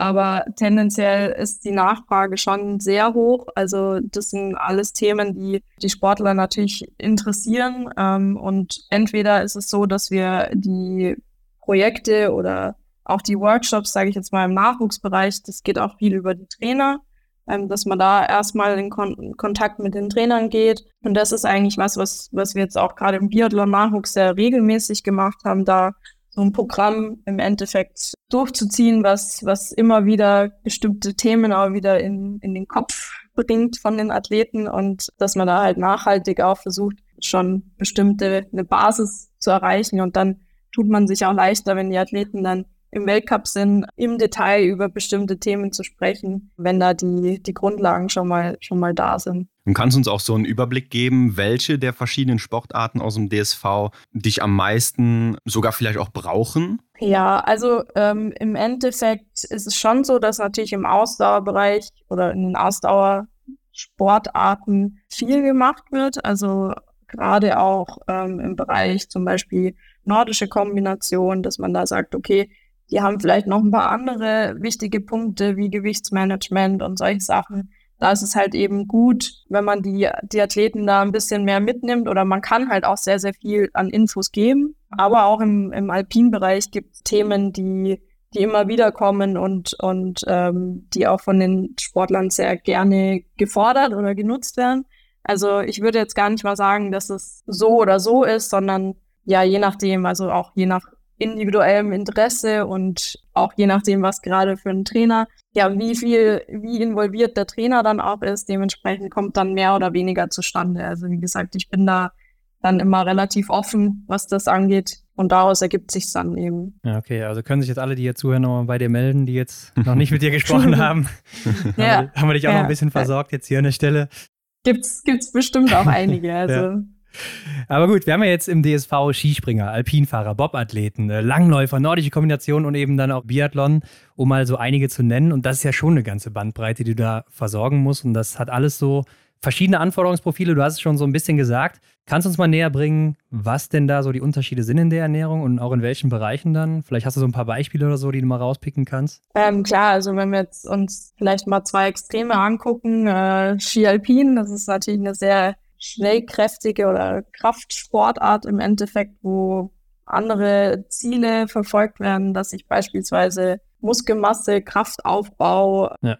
aber auch Konditraining im Sommer mache, in dem Sinne, dass ich Ausdauer brauche. Im Winter habe ich dann wieder auch andere Anforderungen. Die haben dann trotzdem, dass sie nur kurze Läufe haben oder ja, sage ich jetzt mal vom, von der Trainingszeit her, wo sie jetzt wirklich im Lauf verbringen, dass das ja relativ kurzzeitig im Endeffekt ist, haben die auch einen sehr hohen äh, Energieumsatz, den ähm, wir auch schon gemessen haben. Also das kommt dadurch zustande, dass das natürlich durch die Umweltbedingungen dann zum Teil auch sehr extrem wird. Und dann haben wir natürlich die Ausdauerathleten, die, glaube ich, sehr stark von der Ernährung profitieren können, in dem Sinne, dass natürlich die Kohlenhydratverfügbarkeit, die Körperzusammensetzung, also auch sowas wie Gewichtsmanagement vielleicht eine größere Rolle spielt, wo wir die Trainingsanpassung nochmal durch Kleinigkeiten unterstützen können. Also da denke ich mal, haben wir ganz viele verschiedene Ansatzpunkte ähm, und auch unterschiedliche Ziele. Also,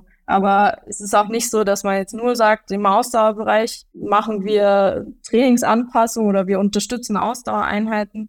Das machen wir zum Beispiel auch im, im Ski Alpin, also je nachdem, was eben trainiert wird. Genau. Also da gucken wir uns meistens dann eben so eine typische Trainingswoche an. Und je nachdem, wie die dann ausschaut, versuche ich eben erstmal zu erfahren, okay, was haben die Athleten oder Athletinnen für Essgewohnheiten, äh, was machen sie aktuell schon, wie ist der Wissensstand vielleicht? Und dann kann man gucken, was sind die Ziele? Und auf Basis der Informationen kann man dann hergehen und nach den Trainingseinheiten eben auch die Ernährung oder die Ernährungsreize setzen, so dass wir dann die Ziele auch oder die, die Anpassungen unterstützen können. Ja, das überschneidet sich tatsächlich auch bei den unterschiedlichen Disziplinen relativ stark, was man da dann am Ende des Tages macht. Ja, und eins haben die auf jeden Fall alle gemeinsam, die verschiedenen Sportarten. Es gibt so zwei Phasen im Jahr. Ne? Also wenn wir uns jetzt wieder auf den Biathlon konzentrieren, man kennt es, da gibt es halt im Sommer die Trainingszeit und im Winter, ja, dann, wenn alle vorm TV sitzen und zuschauen, finden eben die Rennen statt. Auf was muss man denn da so als Sportler in diesen unterschiedlichen Phasen achten? Ja, ist im Endeffekt so ein bisschen in die Richtung, was ich gerade schon erwähnt habe. Also im Sommer ist natürlich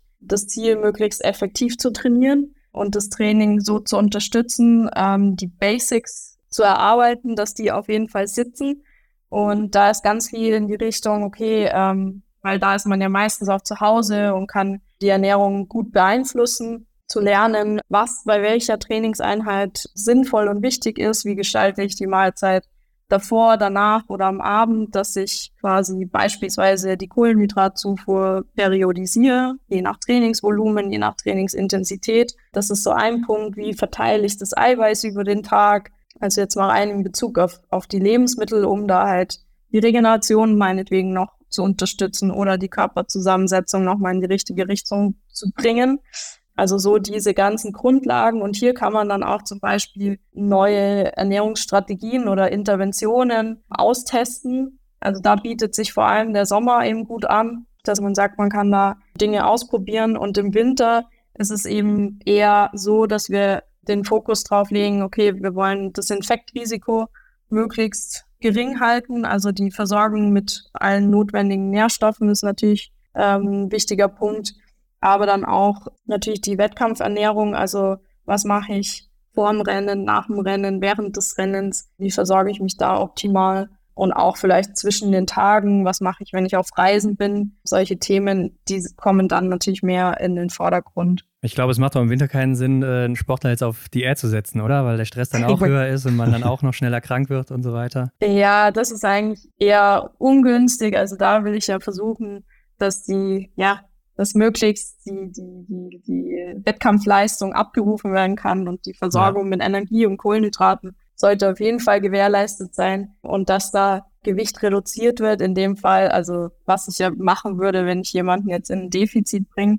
das passiert eigentlich eher automatisch, weil es da öfters mal vorkommt, dass man vielleicht nicht ganz in der Energiebilanz ist oder es an manchen Tagen vielleicht gar nicht schafft, weil ja. so viel gerade abgeht und der Stress mit den Reisen und den Wettkämpfen da ist. Und da muss man eigentlich eher darauf achten, dass genügend von allen zugeführt wird und die, die Makronährstoffe da sind, die auch wichtig sind für die, für die Leistungsfähigkeit. Ja klar, die Leistung ist natürlich immer noch der wichtigste Punkt, also deshalb macht es auch keinen Sinn, jemanden auf Diät zu setzen im Winter. Aber jetzt hast du uns eben schon erzählt, du machst auch Ernährungspläne für die Sportler und wie sieht denn jetzt sowas bei so einem Biathleten oder einer Biathletin aus? Wie gehst du da allgemein erstmal vor?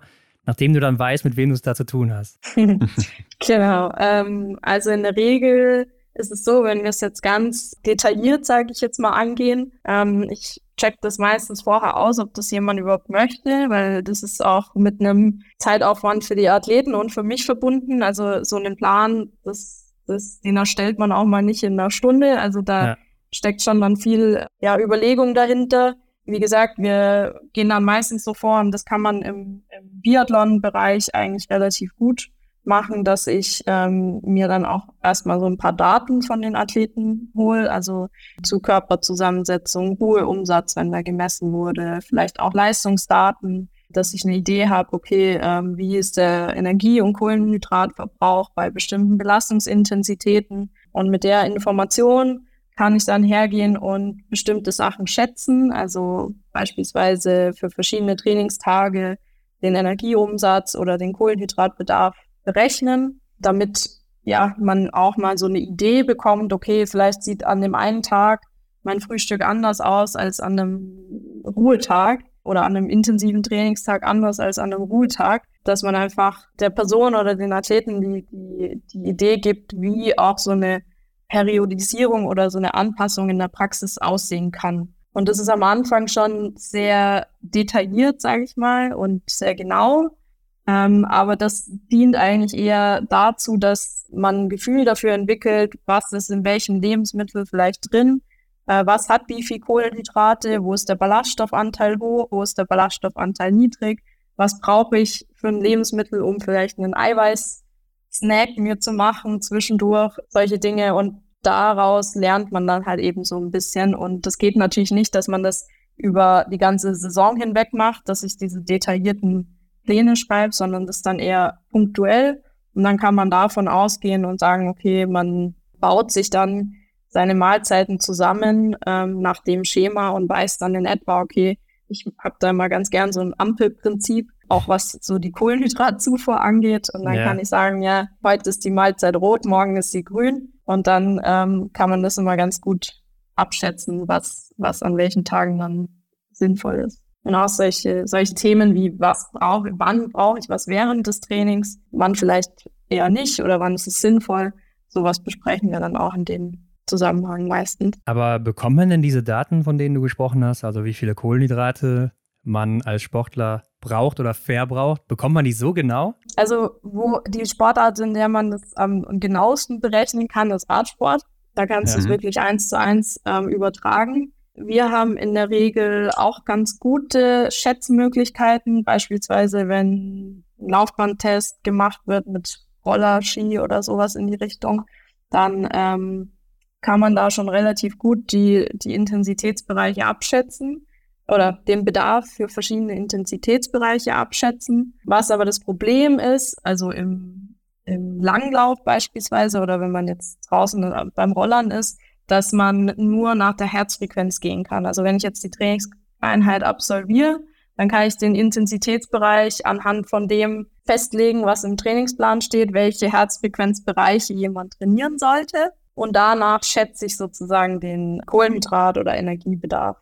Und idealerweise hätten wir hier auch eine Messung der Leistung. Also beim Radsport wäre das eben Watt. Das können wir halt so in dem Sinne leider noch nicht so gut oder im Biathlon jetzt sportartspezifisch machen. Aber wenn zum Beispiel jetzt auch mal eine Laufeinheit oder eine Radeinheit ansteht, dann kann man das auch ein bisschen genauer abschätzen, auf jeden Fall. Ja, ich denke, am Ende wird es ja auch nicht auf das Gramm genau ankommen. Ne? Genau, das ist der nächste Punkt. Also das geht hier rein um eine Schätzung und am Ende des Tages muss man dann eh mal gucken, je nachdem verändert sich dann das, das Körpergewicht, wie fühlt sich der Athlet oder die Athletin beim Training und dementsprechend kann man dann auch ganz gut sehen, ob die, die Berechnungen oder die Schätzungen so äh, im richtigen Bereich sind oder ob man sich da vielleicht ein bisschen vertan hat, was das angeht. Und es gibt ja auch in der Regel oder vor allem die Athleten, die jetzt auch schon viel Erfahrung haben, die wissen ja auch in etwa schon, in welchem Bereich sie sich ungefähr bewegen. Und dann sind es vielleicht Feinheiten, die man nochmal verändert oder anpassen könnte, damit man da halt nochmal ein bisschen den Trainingsreiz vielleicht verbessern kann. In vielen Sportarten ist es ja auch so, dass ähm, häufig die Makronährstoffe getrackt werden. Ne? Das heißt, man wiegt dann alles genau ab, was man so zu sich nimmt vor dem Essen und äh, notiert sich das dann eben äh, eventuell mit Hilfe von einer App oder so. Und dann sieht man ja relativ genau, wie viele Kohlenhydrate, Eiweiße und Fette man zu sich nimmt oder eben genommen hat und dann eben auch die Kalorienmenge. Gibst du das denn den Sportlern auch mit an die Hand oder empfiehlst das oder bist du dann eher die, die das für die so übersetzt in den Plänen, sage ich mal? Also ich bin im Endeffekt die, die versucht, es zu übersetzen am Anfang. Also ich bin nicht der Fan davon, kon kontinuierlich zu tracken, weil das einfach am Ende des Tages nicht notwendig ist. Also das braucht, denke ich, kein Sportler. Aber ich finde es immer am Anfang gar nicht so schlecht, wenn man sich mal mit den Lebensmitteln und den ja, der Makronährstoffzusammensetzung von bestimmten Mahlzeiten oder Lebensmitteln auseinandersetzt, weil manchmal ist es so, dass man wirklich so gar keine Relation dafür hat, ähm, was es jetzt ausmacht, wenn ich nochmal drei Löffel Leinsamen und ein ähm, Esslöffel Mandelmus auf mein Müsli habe. Vielleicht wäre es dann sinnvoller, eher den Anteil an äh, Haferflocken ein bisschen nach oben zu schieben, um vielleicht für die Trainingseinheit nochmal den Anteil an Kohlenhydraten zu erhöhen. Und das ist immer ganz schön, wenn wir solche Dinge durchgehen oder auch mal ähm, die, die Nährstoffe dann uns angucken, dass das dann manchmal so ein Aha-Moment ist, okay, vielleicht das sind Kleinigkeiten, die ich in meinem Essen verändern kann oder in meiner Mahlzeit verändern kann, die aber vielleicht ja einen großen Effekt haben über Langsicht gesehen oder, oder langfristig gesehen.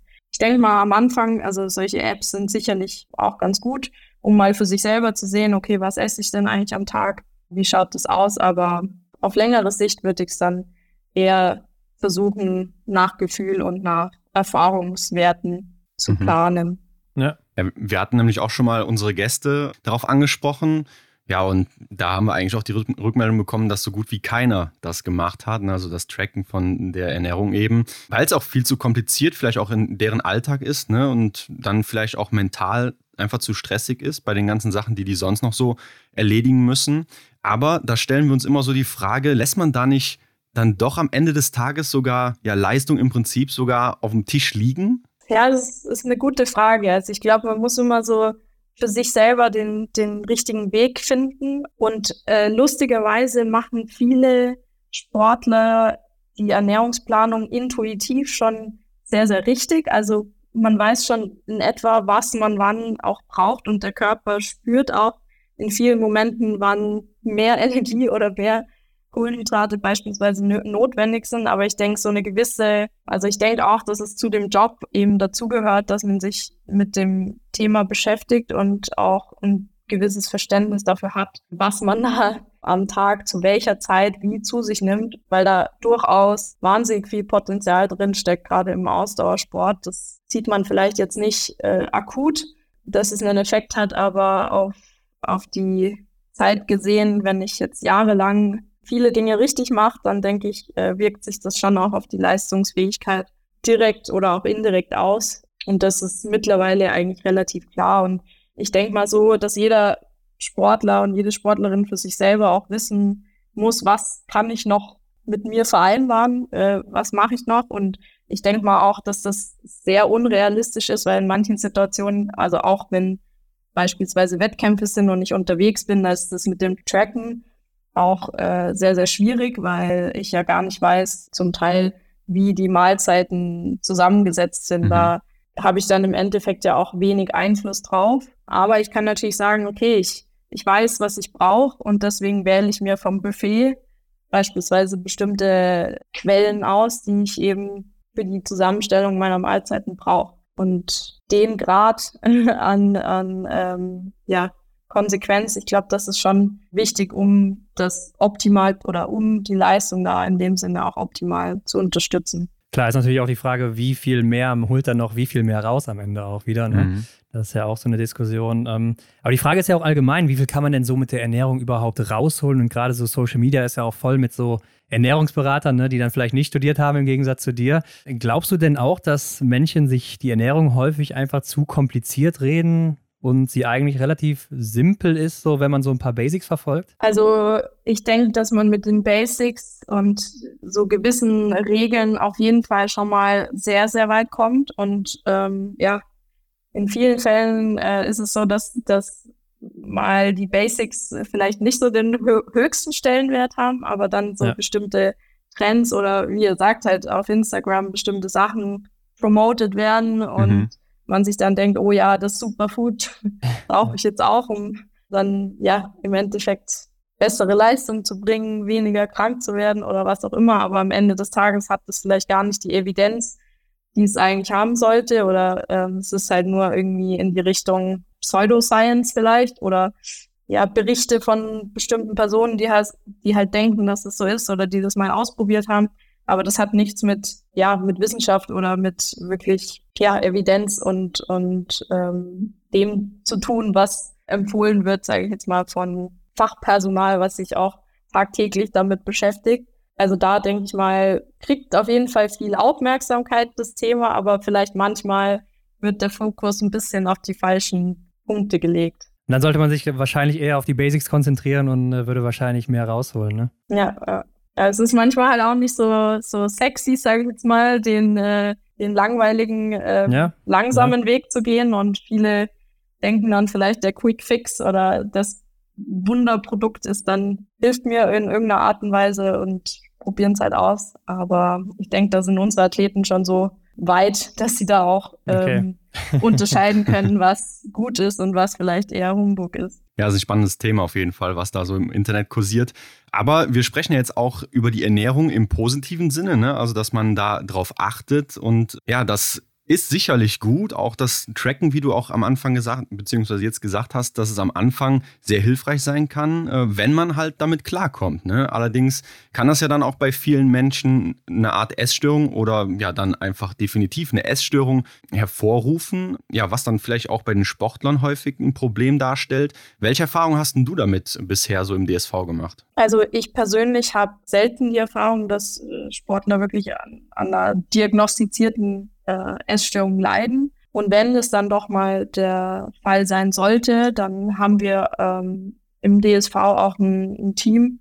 Also das ist im Endeffekt, sollte man immer disziplinär an so eine Sache rangehen und Sportpsychologen, äh, Mediziner, Trainer, die Athleten selber und aber auch ähm, ja, jemanden im Bereich Ernährung da dazu holen.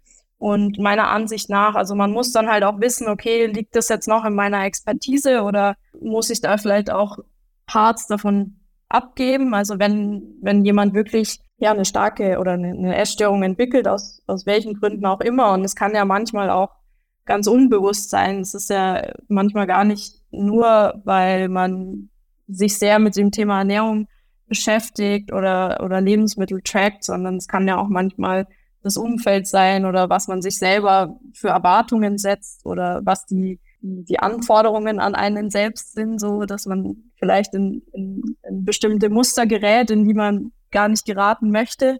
Aber lange, lange Rede, kurzer Sinn. Ich denke mal, äh, wichtig ist, dass also das Thema auch offen angesprochen wird und es ist definitiv ein Thema, was natürlich existiert im Sport und vor allem in, in, in gewichtssensitiven Sportarten ist es durchaus bekannt, dass es so ist. Äh, wie gesagt, jetzt im Skisport würde ich behaupten eher weniger, aber dann ist es halt gut, ein Netzwerk zu haben und dass die Athleten äh, und Athletinnen auch wissen, dass sie auf einen zukommen können und dass da ja interdisziplinär auch zusammengearbeitet wird, um das im Endeffekt anzugehen, das Thema und da wieder auf die richtige Schiene zu geraten. Also ich hätte jetzt schon äh, direkt an Skispringen gedacht, muss ich sagen. Also weil das ja auch gerade so ein Sport ist, der sehr gewichtssensitiv ist, ne? Ist durchaus eine Sportart, klar, wo das Gewicht eine sehr wichtige Rolle spielt. Und da muss man natürlich besonders aufpassen und vor allem auch Prävention betreiben, dass man da halt schon von Beginn an die richtigen Infos vermittelt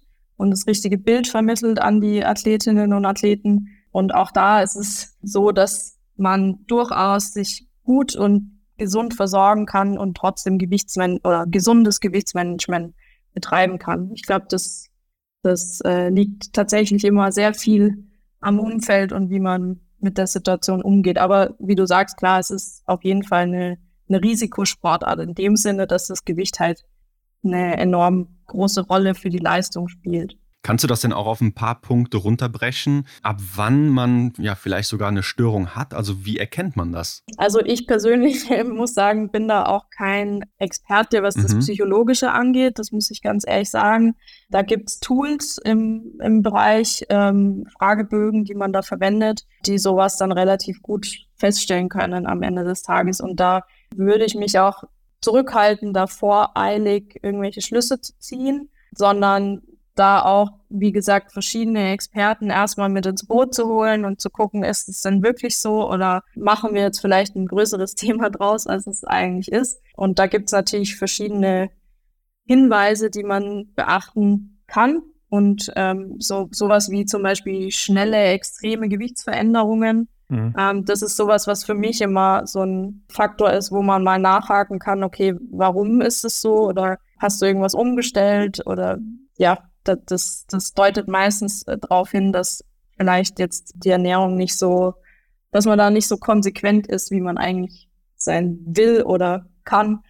Genau, also sowas ist jetzt in, in meiner in meinem Bereich eher ein, ein Warnhinweis, sage ich jetzt mal. Mhm. Ja, oder zumindest phasenweise nicht so konsequent, ne? Das ist ja genau, das Ding. Genau, aber das muss auch nicht heißen. Also das ist immer mhm. so, das kann auch mal ja von anderen Dingen abhängen, von ob ich da vielleicht gerade bei der Woche daheim bin oder im Urlaub oder ja. unterwegs bin oder Stress habe. Also wie gesagt, die, eine, eine Gewichtsveränderung per se sagt mir jetzt auch noch nichts darüber aus, ob jemand ein gestörtes Essverhalten oder sowas in die Richtung hat. Ja, klar, klar. Ich glaube auch, das ist so ein Punkt, äh, der hat sicher viele Variablen und da muss man auf viele Dinge achten. Ähm, aber in dem Zusammenhang wolltest du uns aber auch mal das Thema der Energieverfügbarkeit näher bringen und was es da mit dem Zyklus der Frauen auf sich hat oder was das damit zu tun haben kann. Erzähl mal, worum geht's da? Ja, also das ist natürlich was, was ähm, auch in dem Sinne aktuell gerade ein sehr, sehr brisantes Thema ist und das Thema relatives Energiedefizit im Sport, also dass quasi für die physiologischen Prozesse, die eben im Körper ablaufen und da zählt eben auch sowas wie der Zyklus dazu, ähm, was jetzt eben nicht lebensnotwendig ist, aber was bei der Frau natürlich ein ganz na ja, natürlicher Prozess ist im Endeffekt. Und wenn eben durch das Training und äh, oder höheres Trainingsvolumen und oder eine geringere Ener Energiezufuhr, zu wenig Energie für solche physiologischen Grundprozesse zur Verfügung steht und das über einen längeren Zeitraum der Fall ist, dann kann es eben mit negativen gesundheitlichen Folgen in Verbindung stehen. Und ähm, da kann es dann eben sein, dass, dass äh, ja, der Zyklus eben ja eingeschränkt ist oder nicht mehr so funktioniert, wie er eigentlich funktionieren sollte. Aber es ist auch beispielsweise im Zusammenhang mit Verletzungsrisiko, also die Knochendichte kann sich verändern äh, in dem Zusammenhang, was natürlich auch sowas wie Stressfrakturen begünstigen kann, mhm. ähm, was man ja auch öfters mal hört, so auch im Wintersportbereich, ja. dass mal eine Rippe gebrochen ist oder ja, weiß nicht, äh, am, am Fuß oder am Gelenk, was ja. was nicht mehr gut funktioniert. Und das ist einfach ein wichtiges Thema, auch in Bezug auf ja, die Planung und auch das Thema Gewichtsmanagement, dass man da halt präventiv schon mal schaut, okay, oder was sind so, so, so Red Flags, äh, wann könnte jemand vielleicht eine geringe Energieverfügbarkeit haben oder was sind so Anzeichen dafür und dass man eben da so auch nicht den Fokus, aber auch Hinweise gibt und, und ähm, wer solche will jetzt nicht Symptome nennen, weil so richtig diagnostizieren kann man das eigentlich aktuell noch nicht. Also da gibt es wenige Marker, ähm, die man da im Blut beispielsweise messen kann, äh, die einem jetzt sagen, okay, jemand hat Reds oder geringe Energieverfügbarkeit. Aber trotzdem gibt es so, so ein paar Warnhinweise, wie zum Beispiel das Ausbleiben der Periode, die uns das anzeigen können. Und dann ist es eben wichtig, nochmal mehr auf die wirklichen Basics, also Wert zu legen, wie wie versorge ich mich bei bestimmten Trainingseinheiten mit Energie und Kohlenhydraten, weil das da auch eine sehr, sehr wichtige Rolle in dem Zusammenhang spielt. Also heißt das dann auch hauptsächlich einfach genug essen? Genug essen und vor allem in den Phasen, in denen das Trainingsvolumen oder die Trainingsintensität hoch ist, mehr zuführen und vor allem darauf achten, dass das, also ähm, man weiß mittlerweile, dass das ist vor allem, wenn das eben über einen längeren Zeitraum ist, also diese chronische, dieses chronische Energiedefizit, dass das eher das Problem ist, was die gesundheitlichen Folgen angeht. Und wenn man jetzt mal einen Tag oder innerhalb eines Tages vielleicht äh, sich suboptimal mit Energie versorgt hat, dann kann man das relativ gut wieder ausgleichen an anderen Tagen. Aber das Ziel wäre natürlich, dass man das tagtäglich, je nachdem, wie sich sein Trainingsvolumen und die Intensität verändert, dass wir das anpassen. Und da kommen wir eigentlich genau wieder auf den Punkt zurück, auf dem wir ganz am Anfang waren. Also, dass man halt, dass die Athleten lernen, an welchen Tagen brauche ich was und verstehen, ähm, wo wie viel Energie und Kohlenhydrate vielleicht drin ist, damit ich das halt besser auch selber einschätzen kann. Weil manchmal ist es so, dass das so ein geringes, so eine geringe Energieverfügbarkeit gar nicht bewusst ist oder bewusst entsteht wie bei Leuten, die jetzt beispielsweise tatsächlich unter einem gestörten Essverhalten oder sowas leiden, sondern dass das teilweise sogar einfach unbewusst passiert und man es gar nicht wirklich merkt. Also kann man sich vorstellen, dass man dann im Prinzip in so einer Abwärtsspirale ist und man merkt es gar nicht und plötzlich hängt man unten irgendwo drin und kommt halt nicht mehr raus, oder? So in etwa, ja. Also auf, man kann sagen, auf jeden Fall ist es ein langfristiger Prozess, der da sich abspielt, genau. Und die, die Gründe oder die, die Risiken, die dem zugrunde liegen, das sind eigentlich ganz unterschiedlich oder können ganz unterschiedliche sein. Und das kann in, im Zusammenhang mit einer, einer Essstörung auch stehen. Das muss aber nicht sein. Also, und das kann auch in Zusammenhang mit dem Körpergewicht stehen oder dem, dem, der Körperzusammensetzung, aber es kann durchaus auch Sportler betreffen, die einen höheren BMI haben. Die können genauso auch eine geringere Energieverfügbarkeit haben. Also in dem Sinne ganz schwieriges Thema zum, zu, zu messen in der Praxis wirklich, weil so richtige Tools haben wir da leider noch nicht, dass wir das sehr gut erfassen können. Aber da wird gerade auch in der Forschung intensiv dran gearbeitet und in Expertenteams, dass man da mehr Hinweise bekommt und da auch die, die Sportler besser beraten kann, besser schützen kann und auch, wenn es dann so ist, vielleicht bessere Strategien hat, wie man auch wieder daraus oder wie man da wieder zurückkommt in die Normalität sozusagen. Ja, okay, dann lass uns mal wieder den Bogen zum Biathlon konkret finden, beziehungsweise schließen. Im, Im, TV, da kann man ja oft beobachten, ja, dass Biathletinnen und Biathleten auf der Strecke mit ja, Getränken versorgt werden, ne, so ab Mitte des Rennens, würde ich sagen. Aber lass uns mal erstmal ganz grob einordnen. Was ist denn das überhaupt, was die da auf der Strecke bekommen? Das geheim. Habe ich mir schon gedacht. ja, also in der Regel ist das ähm, ein Kohlenhydratgetränk was sie da bekommen. Und das kann man sich jetzt nicht so vorstellen wie ähm, Radsport beispielsweise, weil man ja nur sehr, sehr geringe, also wenn man die Fläschchen kennt, das ist ja eine sehr, sehr, eine sehr, sehr kleine Menge, die man da zu sich ja. nehmen kann. genau. Und das ist auch in Ordnung in dem Sinne, weil Biathlon ja auch nicht von der Belastungsdauer die Ultra-Endurance-Sportart ist, sondern wir sind ja da bei Belastungszeiten maximal 40 Minuten mhm, oder ja. 45.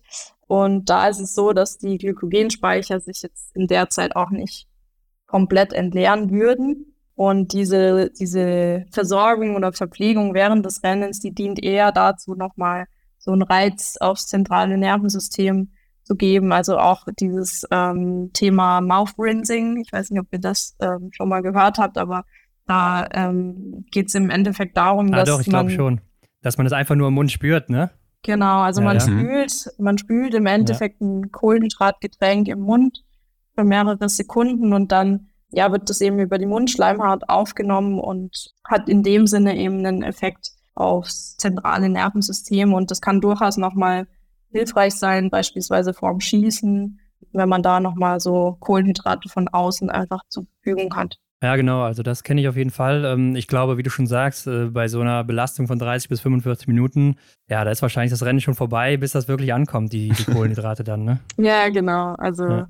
das, wie gesagt, also wenn du, wenn du das auch übers Magen-Darm-System aufnimmst, das geht zwar relativ schnell in der Form, aber ja, es ist jetzt nicht so, dass wir dadurch die Glykogenspeicher sparen oder uns das quasi fürs Rennen besser aufteilen können, wie jetzt, jetzt beim Radfahren zum Beispiel, wo es wirklich darum geht, okay, wie schaffe ich es, möglichst die maximale Menge an Kohlenhydraten über einen gewissen Zeitraum zu mir zu nehmen, um die Reduktion der Glykogenspeicher hinauszuzögern. Und das Problem in dem Sinne haben wir jetzt nicht, aber wie gesagt, das kann eben andere Effekte auch haben. Okay, ähm, du hast ja eben auch schon so ein bisschen von der Periodisierung des Essens gesprochen. Ähm, ist dann auch Mealtiming allgemein und auch das oder die Anzahl der Mahlzeiten sowas, worauf ihr da achtet? Oder ist das auch sowas, wo du sagst, ja, wie viele Mahlzeiten willst du essen und dann passt du das daran an? Ja, also die, das Timing an sich spielt natürlich für verschiedenste Makronährstoffe eine wichtige Rolle. Also da ist zum Beispiel beim Eiweiß äh, oder das Eiweiß ein wichtiger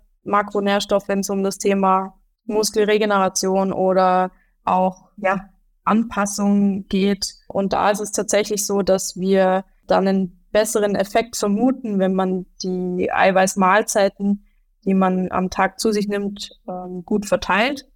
Weil das durchaus so ist, wenn ich eine höhere Menge zu mir nehme, also beispielsweise ich habe jetzt ähm, beim Frühstück nur 10 Gramm und beim Abendessen 80 Gramm, dann ähm, verwerte ich vielleicht das, was ich beim Abendessen zu mir nehme, gar nicht komplett, sondern habe vielleicht nur die Hälfte davon wirklich umgesetzt ähm, als Baustoff oder für, weiß ich nicht, Enzyme. Es hat ja auch ganz viele verschiedene Prozesse einen Einfluss. Also da ist eher die Empfehlung zu sagen, okay, man baut nochmal eine Zwischenmahlzeit mit ein, was jetzt das Eiweiß angeht, dass man halt ähm, die Pausen zwischen den Eiweißreizen oder Eiweißmahlzeiten möglichst gering hält. Und das kann man entweder am Nachmittag oder wenn das äh, Mittagessen ein bisschen später ist, auch am Vormittag einbauen. Und was dann noch auch in Bezug auf das Timing durchaus wichtig ist, ist natürlich, äh, wann packe ich mir wie welche Form von Kohlenhydraten in die Mahlzeiten. Und da ist es immer ganz sinnvoll um das Training herum, außer ich habe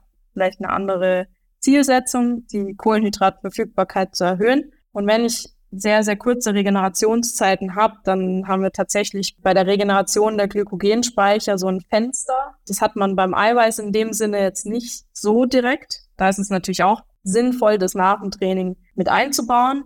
Aber bei den Glykogenspeichern oder den, der Regeneration der Glykogenspeicher ist es tatsächlich so, dass da die ersten 30 Minuten oder die erste Stunde eine sehr, sehr wichtige Rolle spielt, weil da einfach noch alles schneller abläuft. Also die Glykogensyntheserate ist erhöht, der Transport von Nährstoffen ist nochmal höher. Und da geht es einfach viel, viel schneller, als wenn ich erst eine Stunde danach starten würde. Da habe ich quasi diese schnelle Phase schon verpasst und habe vielleicht dann eine längere Re oder zögere meine Regenerationszeit dann so ein bisschen hinaus. Und das kann halt vor allem in den Situationen, wenn ich halt mehrere Wettkämpfe hintereinander habe oder zwei Trainingseinheiten an einem Tag habe, schon durchaus kritisch werden und da sollte ich dann definitiv auch aufs Timing achten. Aber wenn wir jetzt über die Kohlenhydrate sprechen und das Training, ist es dann nicht eher wichtig, ich sag mal, zwei Stunden vor dem Training zu essen, damit es dann eben eine Stunde später am Start ist? Per se kann man das nicht so sagen. Also das kommt immer auf die, auf die Länge auch der Trainingseinheit an. Also ähm, es gibt Trainingseinheiten, da schaffe ich es nicht mit dem, was ich währenddessen zuführe, die Glykogenspeicher konstant hochzuhalten. Also ich habe immer eine gewisse Entleerung und ähm, klar kann ich sagen, okay, wenn ich vorher und währenddessen mich optimal versorge und optimal optimale Mengen an Kohlenhydraten zuführe, dann spare ich mir im Endeffekt was für die Regeneration. Also dann sind die Speicher vielleicht nicht komplett leer, aber nichtsdestotrotz sollte ich dann auf jeden Fall danach auch wieder gucken, dass ich auf dem Ausgangslevel komme, bevor ich die nächste Einheit anfange. Und wenn ich da halt, wie gesagt, weniger als zwölf Stunden beispielsweise Zeit habe, dann kann es durchaus ja nicht ganz funktionieren und dann kann es sein eben, dass es sich sukzessive auch im Trainingslager beispielsweise von Tag zu Tag halt so ein bisschen reduziert. Und am Ende, am letzten Tag starte ich dann vielleicht, obwohl ich ein kohlenhydratreiches Frühstück habe, mit halbvollen Speichern und dann leidet halt irgendwo die Trainingsqualität auch, auch drunter oder kann drunter leiden. Ja, klar. Und das waren jetzt hier schon ganz schön viele Tipps, auch für Hobbysportler, oder? Ja, kann man so sagen, ja. okay. Aber wir wollen natürlich auch noch ein bisschen mehr aus dieser Folge hier mitnehmen für uns alle. Und es gibt ja diesen Ausdruck gesunde Ernährung. Ne? Und zumindest bei mir im Umfeld ist es weit verbreitet. Aber es ist gar nicht so sehr klar, was das eigentlich alles definiert. Ne? Oder vielleicht hat auch jeder eine andere oder eventuell auch sogar falsche Auffassung davon. Helena, was würdest du sagen? Was heißt denn gesunde Ernährung überhaupt? Ja, das ist eine sehr gute Frage und eine sehr schwierige Frage. Also für mich ist es immer so, dass es sehr stark auf die Person ankommt, um zu definieren oder definieren zu können, was eine gesunde Ernährung ist. Im, Im weitesten Sinne kann man sagen, dass gesund bedeutet, dass man seinen Bedarf an allen wichtigen Nährstoffen deckt. Und das schafft man am besten, ähm, indem man eben eine große Vielfalt an Lebensmitteln isst, also sich bunt ernährt in dem Sinne, also ganz einfach, also verschiedenste Lebensmittelgruppen auch einbezieht. Sobald es dann sehr einseitig wird oder Lebensmittelgruppen weggelassen werden, da kann es dann sein, dass ähm, Mangelzustände entstehen. Und das ist für mich so ein Anzeichen oder ein Zeichen dafür, dass die Ernährung vielleicht nicht mehr ganz so gesund ist. Aber per se gesunde oder ungesunde Lebensmittel finde ich sehr schwierig zu definieren kann man jetzt auch wieder im, im, den Vergleich machen mit einem Hobbysportler, der vielleicht eher darauf achten sollte, dass er viel Vollkornprodukte isst, seinen Ballaststoffanteil hochhält, weil das auch gut oder wichtig für die Darmgesundheit ist. Und bei einem Athleten ähm, kann es eher manchmal den gegenteiligen Effekt haben, wenn ich sehr ballaststoffreiche Lebensmittel kurz vorm Training oder während des Trainings esse, dass ich dann Magen-Darm-Beschwerden bekomme oder einfach nicht so gut trainieren kann, wo sich dann eher leicht verfügbare äh, Lebensmittel oder Kohlenhydratquellen wie beispielsweise helles Brot oder eine Semmel oder Milchreis oder solche Sachen besser eignen. Also ähm, per se kann man da nicht sagen, okay, das eine ist jetzt in jeder Situation gut und das andere ist in jeder Situation schlecht, ähm, sondern man muss es immer situationsspezifisch, denke ich, betrachten. Ich glaube, das Einzige, was man wirklich zurückschrauben sollte, so komplett, sind, sind Transfette, wenn es geht, ne? was aber jetzt auch nicht unbedingt jeder macht. Ähm, aber ich sage mal, genau. viele sagen ja auch immer so, so Zucker ist so unglaublich schlecht und natürlich ist Zucker schlecht, wenn man jetzt nichts anderes isst außer Zucker. Aber ich sag mal, ähm, ein Snickers am Tag oder so wird einen jetzt auch nicht irgendwie zum äh, Diabetiker machen, ne? Nee, nee, auf gar keinen Fall. Also es kommt immer auf die Menge natürlich an. Und wenn ich jetzt jeden Tag drei Snickers esse, klar ist das dann ja, wahrscheinlich ja. nicht ausgewogen, weil ich keine, keine Alternativen dazu habe. Ja. Aber äh, per se, klar, gibt's bestimmte Dinge, wie du gerade erwähnt hast, äh, Fettsäurezusammensetzung oder auch, ähm, dass ich drauf gucke, dass die Lebensmittel vielleicht nicht hochverarbeitet sind in den meisten Fällen, dass ich eben auf äh, natürliche Produkte zurückgreife und auch auf die Qualität von Lebensmitteln schaue. Das ist natürlich auch nochmal sowas, wo man für sich selber dann entscheiden kann, in welche Richtung man dann gehen möchte. Ja, und ich denke, dieser Spruch One Apple a Day keeps the doctor away ist auch nicht mehr so zeitgemäß. Ne? Also das, man muss schon, wie du sagst, einfach ausgeglichen essen, äh, von allem etwas, viel Gemüse, viel Obst und äh, dann kann man sich am Ende des Tages aber auch nochmal irgendwo was gönnen, wenn man das so abgedeckt hat, oder? Genau, also bin ich voll dafür, ja. dass man auch, auch mal, also ein Stück Schokolade würde ich jetzt niemandem verbieten, auch keinen Sportler oder Gummibärchen können in manchen Situationen vielleicht sogar mhm. hilfreich sein. Ja. Also deswegen denke ich, da kann man sehr viel von der Menge und von der Situation auch abhängig machen. Ja, oder du hast ja eben auch die Getränke angesprochen. Ich glaube, das ist ja auch oft schon mal Cola dann, ne, was die Athleten sich da reintun, so ist dann für die eben auch nicht schlecht, sondern brauchen das dann in dem Moment. Dann lass uns noch über einen Trend reden, wo wir ja gerade bei bunter Ernährung sind. Und du hast gesagt, man sollte sich nicht zu einseitig ernähren. Ähm, gerade auch als Sportler natürlich gilt das. Und ich glaube, das ist wahrscheinlich der größte Trend oder Hype im Supermarkt oder in Restaurants in den letzten Jahren. Vegan, ne? Also wir wollen jetzt hier nicht so auf die ethischen Gedanken oder Gründe dahinter eingehen, die jeder für sich selber irgendwie hat, sondern jetzt mal das Physische besprechen und die Gesundheit. Die vegane Ernährung, die ist ja auch etwas, was so immer mehr in den Sport auch reinkommt. Ne? Viele sagen, sie sind jetzt nur noch vegan unterwegs und haben seitdem bessere Leistungen oder wie auch immer. Aber lass uns mal damit anfangen. Passt denn vegane Ernährung und Leistungssport überhaupt zusammen? Ja, ist auch wieder eine sehr gute Frage.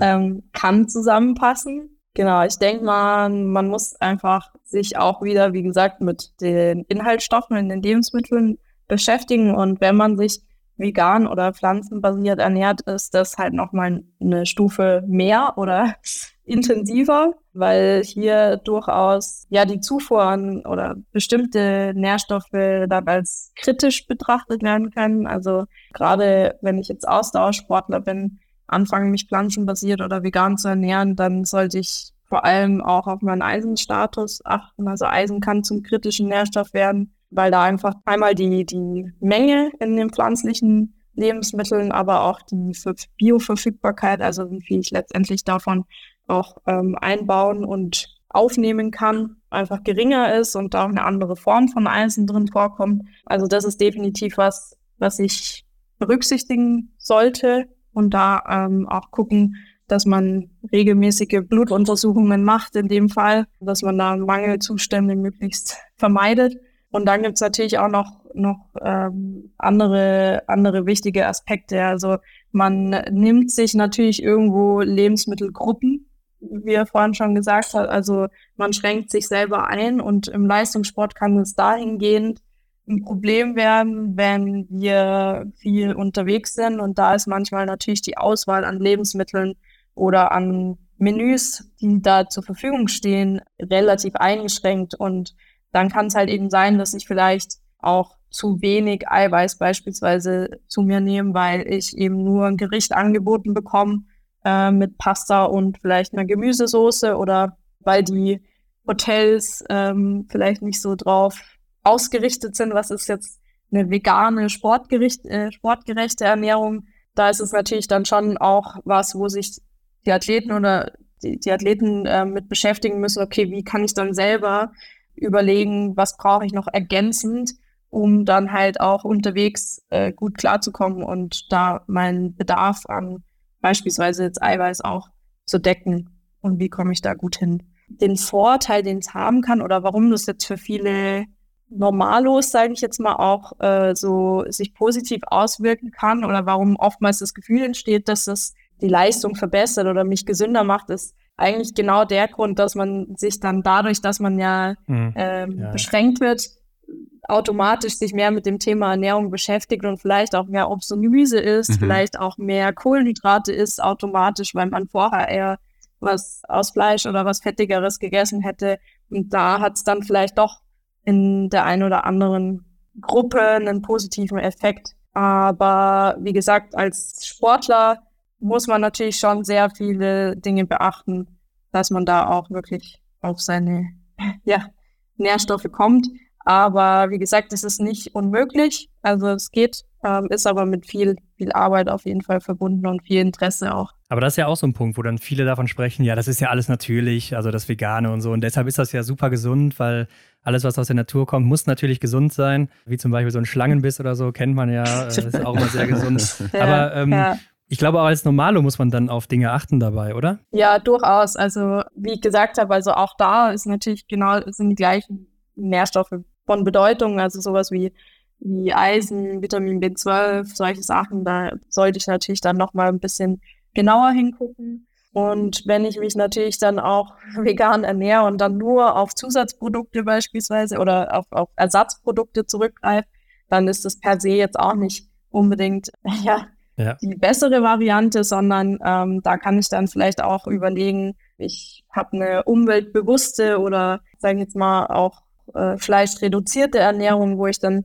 vielleicht eher äh, gucke, wie ist die Qualität, wie oft esse ich äh, Fleisch oder Milchprodukte und welche Art von Fleisch und Milchprodukten esse ich. Das kann dann durchaus auch geeigneter sein, als wenn ich jetzt sage, okay, ich bin jetzt vegan und ernähre mich nur noch von Pommes und ähm, Soja, geschnetzelten oder sonstigen hochverarbeiteten Produkten, die vielleicht auch so jetzt von der Nährstoffzusammensetzung nicht so optimal sind. Also da würde ich dann auch, wenn, wenn das ja so im Alltag gemacht wird, immer drauf schauen, dass ich halt trotzdem noch eine breite Auswahl an, an Lebensmitteln habe. Ja. Okay, okay, na gut, dann äh, lass uns mal einen Punkt weitergehen, denn an der Stelle muss ich mich jetzt mal positionieren für eine Sache, die mich persönlich unglaublich aufregt, wenn ich das höre, ähm, nämlich so Saft- oder Entschlackungskuren ne? zum Entgiften, den Körper reinigen oder so ein Quatsch. Äh, am besten dann noch in Bezug auf den Säurebasenhaushalt, den man da wieder herstellt oder sowas. Ja, kannst du bitte einfach mal aus wissenschaftlicher Sicht diesen, diesen Mythos so ein bisschen auseinandernehmen, weil das ist richtig schlimm. Ja, ja, ähm, ja, guter Punkt. Also finde ich selber sehr schwierig. Wir haben ein Organ im Körper, was die Entgiftung übernimmt und das ist die Leber. Mhm. Und im Endeffekt diese ganzen Entschlackungskuren, ja, die basieren auf kein, also es gibt keine wissenschaftliche Basis dafür auch äh, eine basische Ernährung. Also unser Säure-Base-Haushalt im Körper ist sehr strikt und streng reguliert im Blut.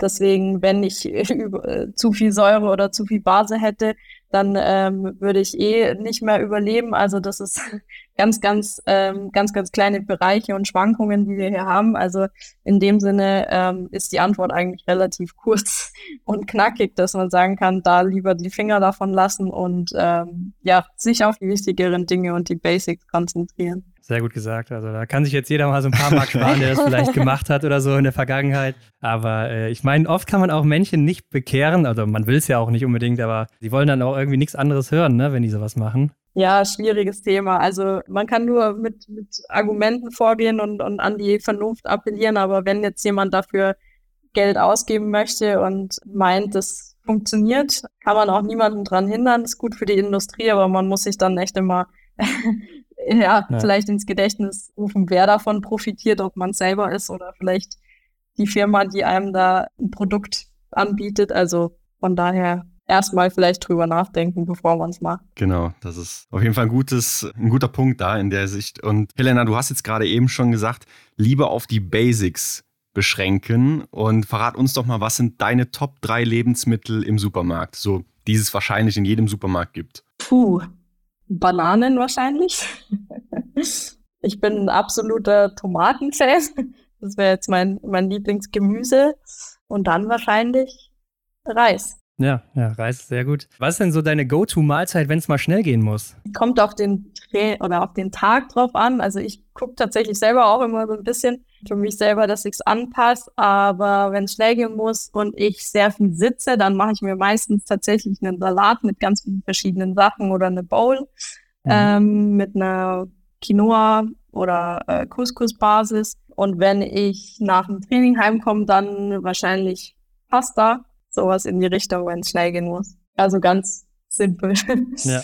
Und was ist so dein Guilty Pleasure, wenn es um Lebensmittel geht oder auch Mahlzeiten? Da würde ich sagen Nachspeisen. Also sowas wie äh, ja, Tiramisu, ähm, Eis.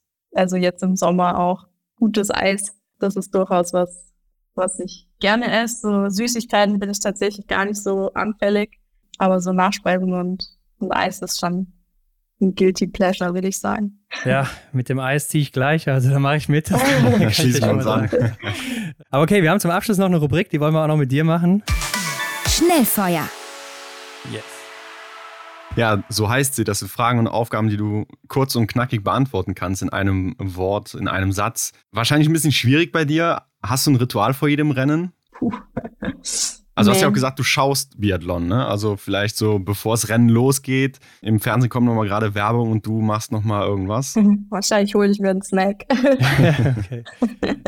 ja, jetzt die Frage, wie viele hast du schon besucht, aber hast du irgendwie einen Lieblingsort von allen, die du bisher so gesehen hast? Vielleicht auch jetzt in anderen Sportarten? Ja, ähm, also der erste Ort, wo ich damals tatsächlich dabei war, ähm, auch mit dem Team, war Pokljuka. Mhm. Ähm, mhm. Das fand ich ziemlich cool, deswegen würde ich den als Lieblingsort bezeichnen, ja. ja.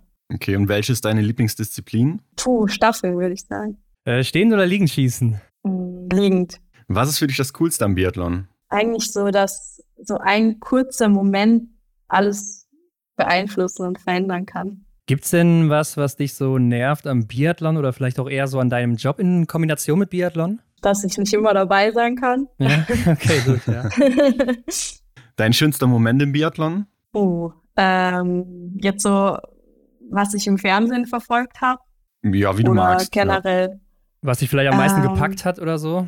Ja, also ich weiß noch, dass es damals die Olympischen Spiele in Pyeongchang da, also auch in der Uni verfolgt habe und mit meinen Kollegen dann da saß und schon richtig mitgefiebert habe. Also das war auf jeden Fall ein, ein cooler Moment oder ein, ja. toller Moment und das deutsche Team ja auch richtig gut performt. Also das mhm. war definitiv ein Highlight. Gibt es denn bei dir Vorbilder in deinem Job oder vielleicht auch irgendwie Sportler oder so, wo du sagst, das ist ein Vorbild wegen dem Charakter oder sonst was? Es gibt so viele. ähm, aber ich würde sagen, mein Papa. Ja? Der hat früher auch Leistungssport gemacht als Stabhochspringer und nebenbei studiert und hatte nicht so viel Support. Ich glaube, das ist so mein Vorbild, was Sport angeht und Leben. also, genau. Okay, ja, dann bin ich jetzt mal gespannt. Jetzt kannst du dir nämlich den besten Biathleten, die beste Biathletin der Welt zusammenstellen. Welche Eigenschaften würdest du nehmen und von wem? Es ist auch egal, ob Frau, Mann, aktiv oder inaktiv. Okay. Also laufen muss man ja fast Johannes Böll sagen. ja. ähm, mhm. Dann würde ich es noch mit ein bisschen Frauenpower kombinieren. Dann beim Schießen vielleicht die Dorothea Viera im Liegenschießen und die Vanessa Vogt im Stehen. Ja, sehr gut, sehr gut. Okay, Helena, und abschließend wollen wir noch von dir wissen, was würdest du auf eine Plakatwand schreiben in einer großen Stadt, wo es jeder lesen kann? Dass man fair zu sich selbst und zu anderen bleiben soll, vielleicht. Und mhm. dass die kleinen Dinge im Alltag, die tagtäglich beeinflusst werden können, dass man sich darauf fokussiert und nicht so diesen Quick Fix immer sucht. Das wäre so meine Message. Hier und da mal ein kleiner Apfel, ne? Ein paar Erdbeeren oder so. so das, ja. das sind die guten genau. Sachen, genau.